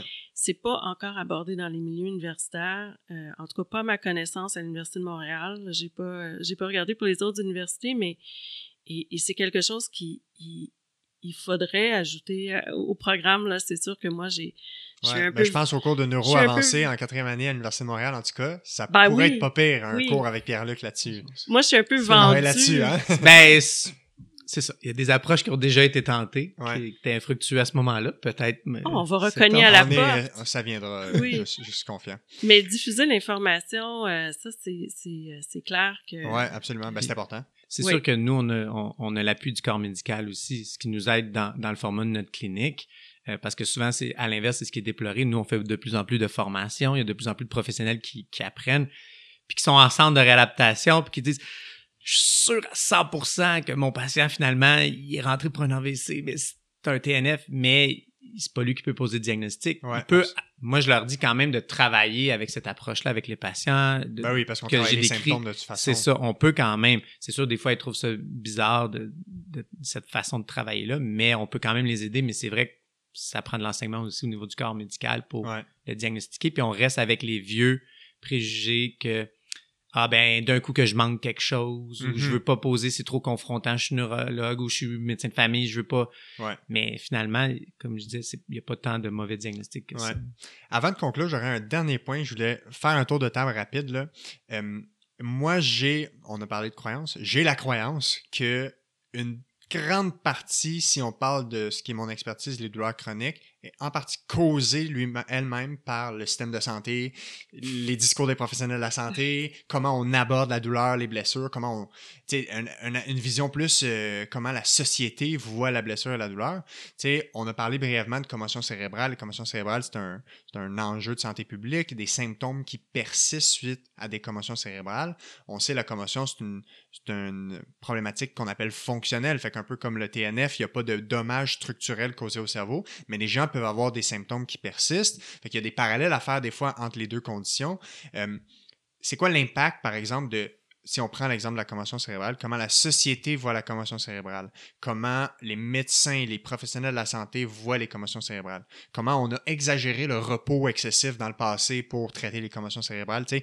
Puis on parle de commotion, mais c'est un exemple parmi tant d'autres. C'est quoi l'impact de sociétaire de comment on, voit tout ça? Tu finis avec la question la plus simple. Ouais, exact. ben, tu, tu ben, Faisons un tour de table, chacun votre tour. Juste pour, juste pour, pour euh, répondre le plus euh, rapidement possible, c'est qu'on est dans les prédictions, on est dans les anticipations, puis elles sont, euh, elles sont comme en plus appuyées par justement le, les informations qui viennent de l'extérieur. Donc, c'est même plus moi, je pense que, c'est j'entends que. Exact. On me dit que, mes, mes professionnels m'ont dit que, mes médecins m'ont dit que, alors, ben là, je veux dire, la personne va écouter et puis va dire, il ben, faut que je me repose, il faut que je fasse attention à ci, il faut que je fasse attention à ça.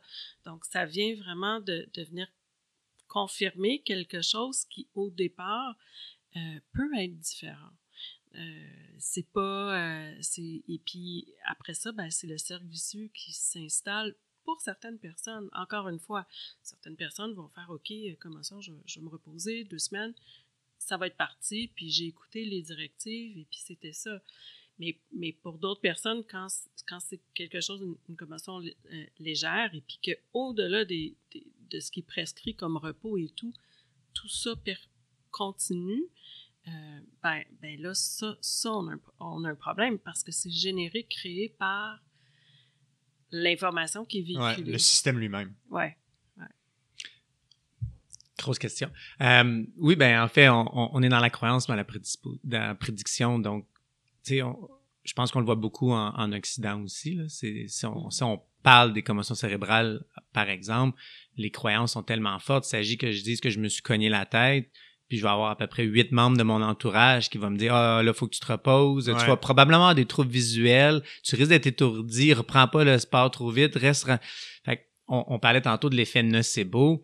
Il y, a, quand même de ça qui se développe euh, chez les patients. Si on voit un, patient qui a eu un TCC léger, on, parle vraiment de, de, trauma léger, là, qui n'a pas de changement au niveau de l'imagerie. Exact. Euh, donc, qui a encore des symptômes quatre ans après sa, commotion cérébrale, puis encore pire, euh, un mois et demi après son trauma, il n'y avait pas de symptômes, c'est il a développé par la suite des symptômes, puis rétrospectivement, il dit ah ben oui c'est parce que je m'étais cogné la tête.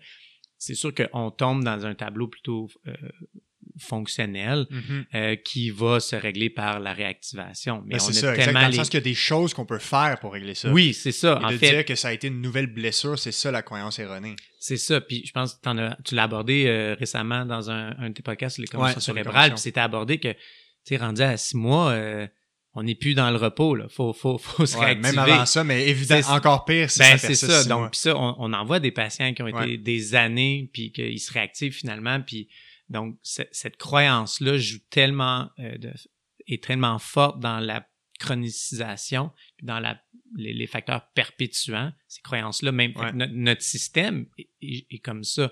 Euh, c'est rare qu'on voit, en exemple, en centre de réadaptation, après un an et demi, dire je pense que c'est plus un TCC que vous avez, euh, c'est encore, euh, on le voit de plus en plus. Hein, nous, on a des cas comme ça. C'est, puis, fait notre système, malheureusement, tend à chroniciser ça. Le fait que les invalidités soient quand même omniprésentes, rapides. Nous, il n'y a aucune invalidité, aucun arrêt de travail qui va être suggéré par les membres de notre clinique parce qu'au contraire, la réactivation, le retour à l'activité fait partie euh, de la solution. Puis on le voit même dans la littérature. Euh, il, y a, une étude en, Lituanie qui a un contexte un peu socio-économique qui nous ressemble. Puis là-bas, ils font la promotion que la, la une commotion cérébrale légère, c'est un mal de tête qui passe en environ sept jours. Mm-hmm. comparativement ici où on entend ça, c'est beaucoup. Puis leur taux d'absentéisme, leur taux d'invalidité, leur taux de symptomatologie est tellement moindre comparativement à ici, parce que la croyance est, est comme ça. Euh, puis il y a le même principe au niveau, euh, au niveau des lombalgies, qui est plus ton domaine. En, en, Australie, il y avait une grande campagne publicitaire pendant trois ans qui mentionnait que euh, les lombalgies, ben ça passe par la réactivation puis le retour au travail. Hmm. Puis comparativement ici, leur taux d'absentéisme et d'invalidité chronique est vraiment moindre pour la lombalgie. Donc, la, croyance joue beaucoup. si tu regardes quelqu'un qui a mal au dos, tu vas avoir 5-6 personnes dans son entourage qui vont la protéger, qui vont lui dire de ne pas se pencher. Hey, fais pas ça, qu'est-ce que tu vas faire, ton dos? Donc, il y a une surdramatisation de beaucoup d'éléments qui ne méritent pas et qui nuisent à... on, a parlé beaucoup d'enseignement puis de facteurs perpétuants, mais l'enseignement doit se faire à l'entourage aussi, doit mm-hmm. se faire aux professionnels euh, de, de, la santé aussi. Mm-hmm. euh... Et c'est pas pour, dans le sens que il y a des commotions cérébrales, il y a des lombalgies, c'est pas pour diminuer l'impact que ça a puis le sérieux avec lequel on doit traiter ces pathologies-là, mais possiblement qu'on peut avoir des meilleurs résultats, des meilleurs outcomes avec les gens, puis c'est moins d'invalidité persistante si on défait les croyances autour de ça, puis qu'on entoure ces gens-là avec les bons principes directeurs. Ça passe entre autres par des professionnels de la santé qui sont bien formés et, mm-hmm. à l'affût des, meilleures connaissances. C'est le même principe, là on parle de la commotion, mais c'est le même principe avec ce qu'on appelle les 3 PD en vestibulaire. Ouais.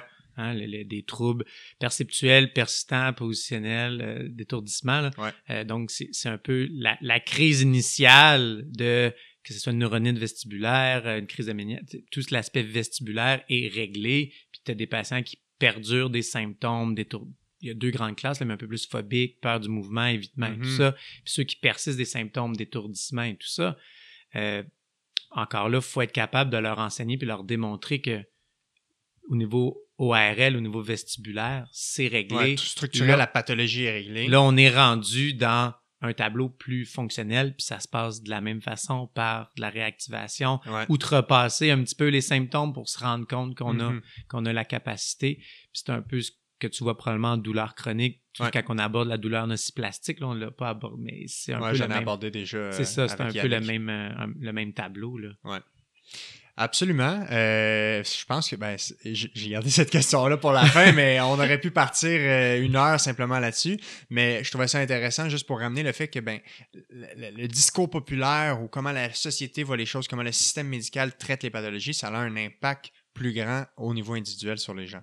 Mm-hmm. Euh, si les gens veulent en savoir plus pour avoir plus d'infos, il y a certaines ressources qui sont à disposition, que ce soit patients, professionnels de la santé. Peut-être donner les, les plus euh, les clés plus importantes, puis je les mettrai dans la description de l'épisode euh, du podcast si les gens sont intéressés à en savoir plus. Oui, ben il y a déjà il y a un livre qui a été écrit, ça fait quand même quelques temps, mais euh, c'est Overcoming Functional Neurological Symptoms. Parfait.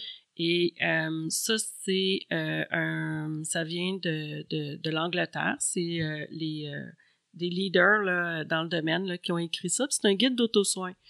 Euh, malheureusement, seulement en anglais. Euh, encore à ce, à ce stade-ci. Ouais. Euh, mais euh, c'est vraiment un guide autant pour le patient, pour le, le, patient, la famille que le professionnel où euh, la, toute cette, cette partie-là des croyances puis est, est, super bien expliquée en détail et puis comment on peut agir. Donc ça, c'est un, un, bon livre à avoir là, pas loin. En termes de site web, il y a neurosymptoms.org, encore une fois, malheureusement, seulement en anglais. Euh, il a été traduit en français pendant quelques temps. Oui, là, ils ont fait une mise à jour du site web, puis le français n'a pas encore été euh, incorporé dans leur traduction, mais ça s'en vient. Et ça, c'est un c'est un site web qui a été écrit par un neurologue, puis un euh, de, de, du UK aussi, qui euh, va reprendre toutes les, les, les, explications. Il va avoir des fiches patients, il va avoir euh, vraiment c'est un site génial à, à, consulter. Ensuite, il y a euh, pour des sites plus de de, de, de pères aidants, de, de groupes par les pères. il y a FND Hope aussi. Et à Montréal, il y en a un aussi, si vous cherchez là, sur, sur Internet, il y a FND ensemble, FND together. TNF ensemble. TNF ensemble. Et puis, euh, donc, en français pour cette partie-là. Malheureusement, la littérature en français, euh, en français est, pas encore euh, bien développée. Et puis, euh, il y a un regroupement international qui, qui, fait la promotion, la recherche, la formation, la diffusion. C'est FND Society. et puis, en anglais seulement. Et, et, eux vont héberger aussi les formations. il y en a une qui s'en vient là, en juin prochain en Italie. Et euh, tranquillement, pas vite, le site web du CHUM va pouvoir mettre des informations en français. En français ça sent rien. Autant euh, dans le temps qu'on a là, pour verser tranquillement, pas vite des choses, mais la vitrine que tu nous donnes aujourd'hui, ça, ça peut devenir aussi une ressource pour, euh, Absolument. les gens. Ouais. Et puis, oh, il y a une formation qui s'en vient aussi par la clinique TNF. Pour les professionnels de la santé. Pour les professionnels de la santé, exactement. Puis ça, c'est en novembre, le 3 novembre. Novembre 2023. 2023. Donc, ça va être diffusé avant ça. Comme ça, les gens, s'ils sont intéressés, peuvent aller. Euh, Exactement. Ils peuvent aller. Il reste la place en euh, présentiel. Il reste la place en présentiel. Ils peuvent aller voir sur euh, le site de la clinique au CHUM. S'ils regardent sur le site web, ils vont pouvoir trouver l'information. Super. Là, on est fin août, donc ça devrait être diffusé dans pas trop longtemps. Génial. Super. Fait que tout ça sera dans la description de l'épisode du podcast. Comme ça, les gens peuvent aller retrouver ces informations-là. Pierre-Luc et Delphine, merci énormément pour votre temps. J'espère que vous avez apprécié l'expérience. J'espère qu'on a été clair, surtout. C'était très clair. Puis de toute façon, les gens peuvent le réécouter une fois, deux fois, trois fois au besoin euh, pour euh, bien acquérir ces connaissances-là. Fait que, euh, au plaisir de rééchanger dans le futur. Merci beaucoup.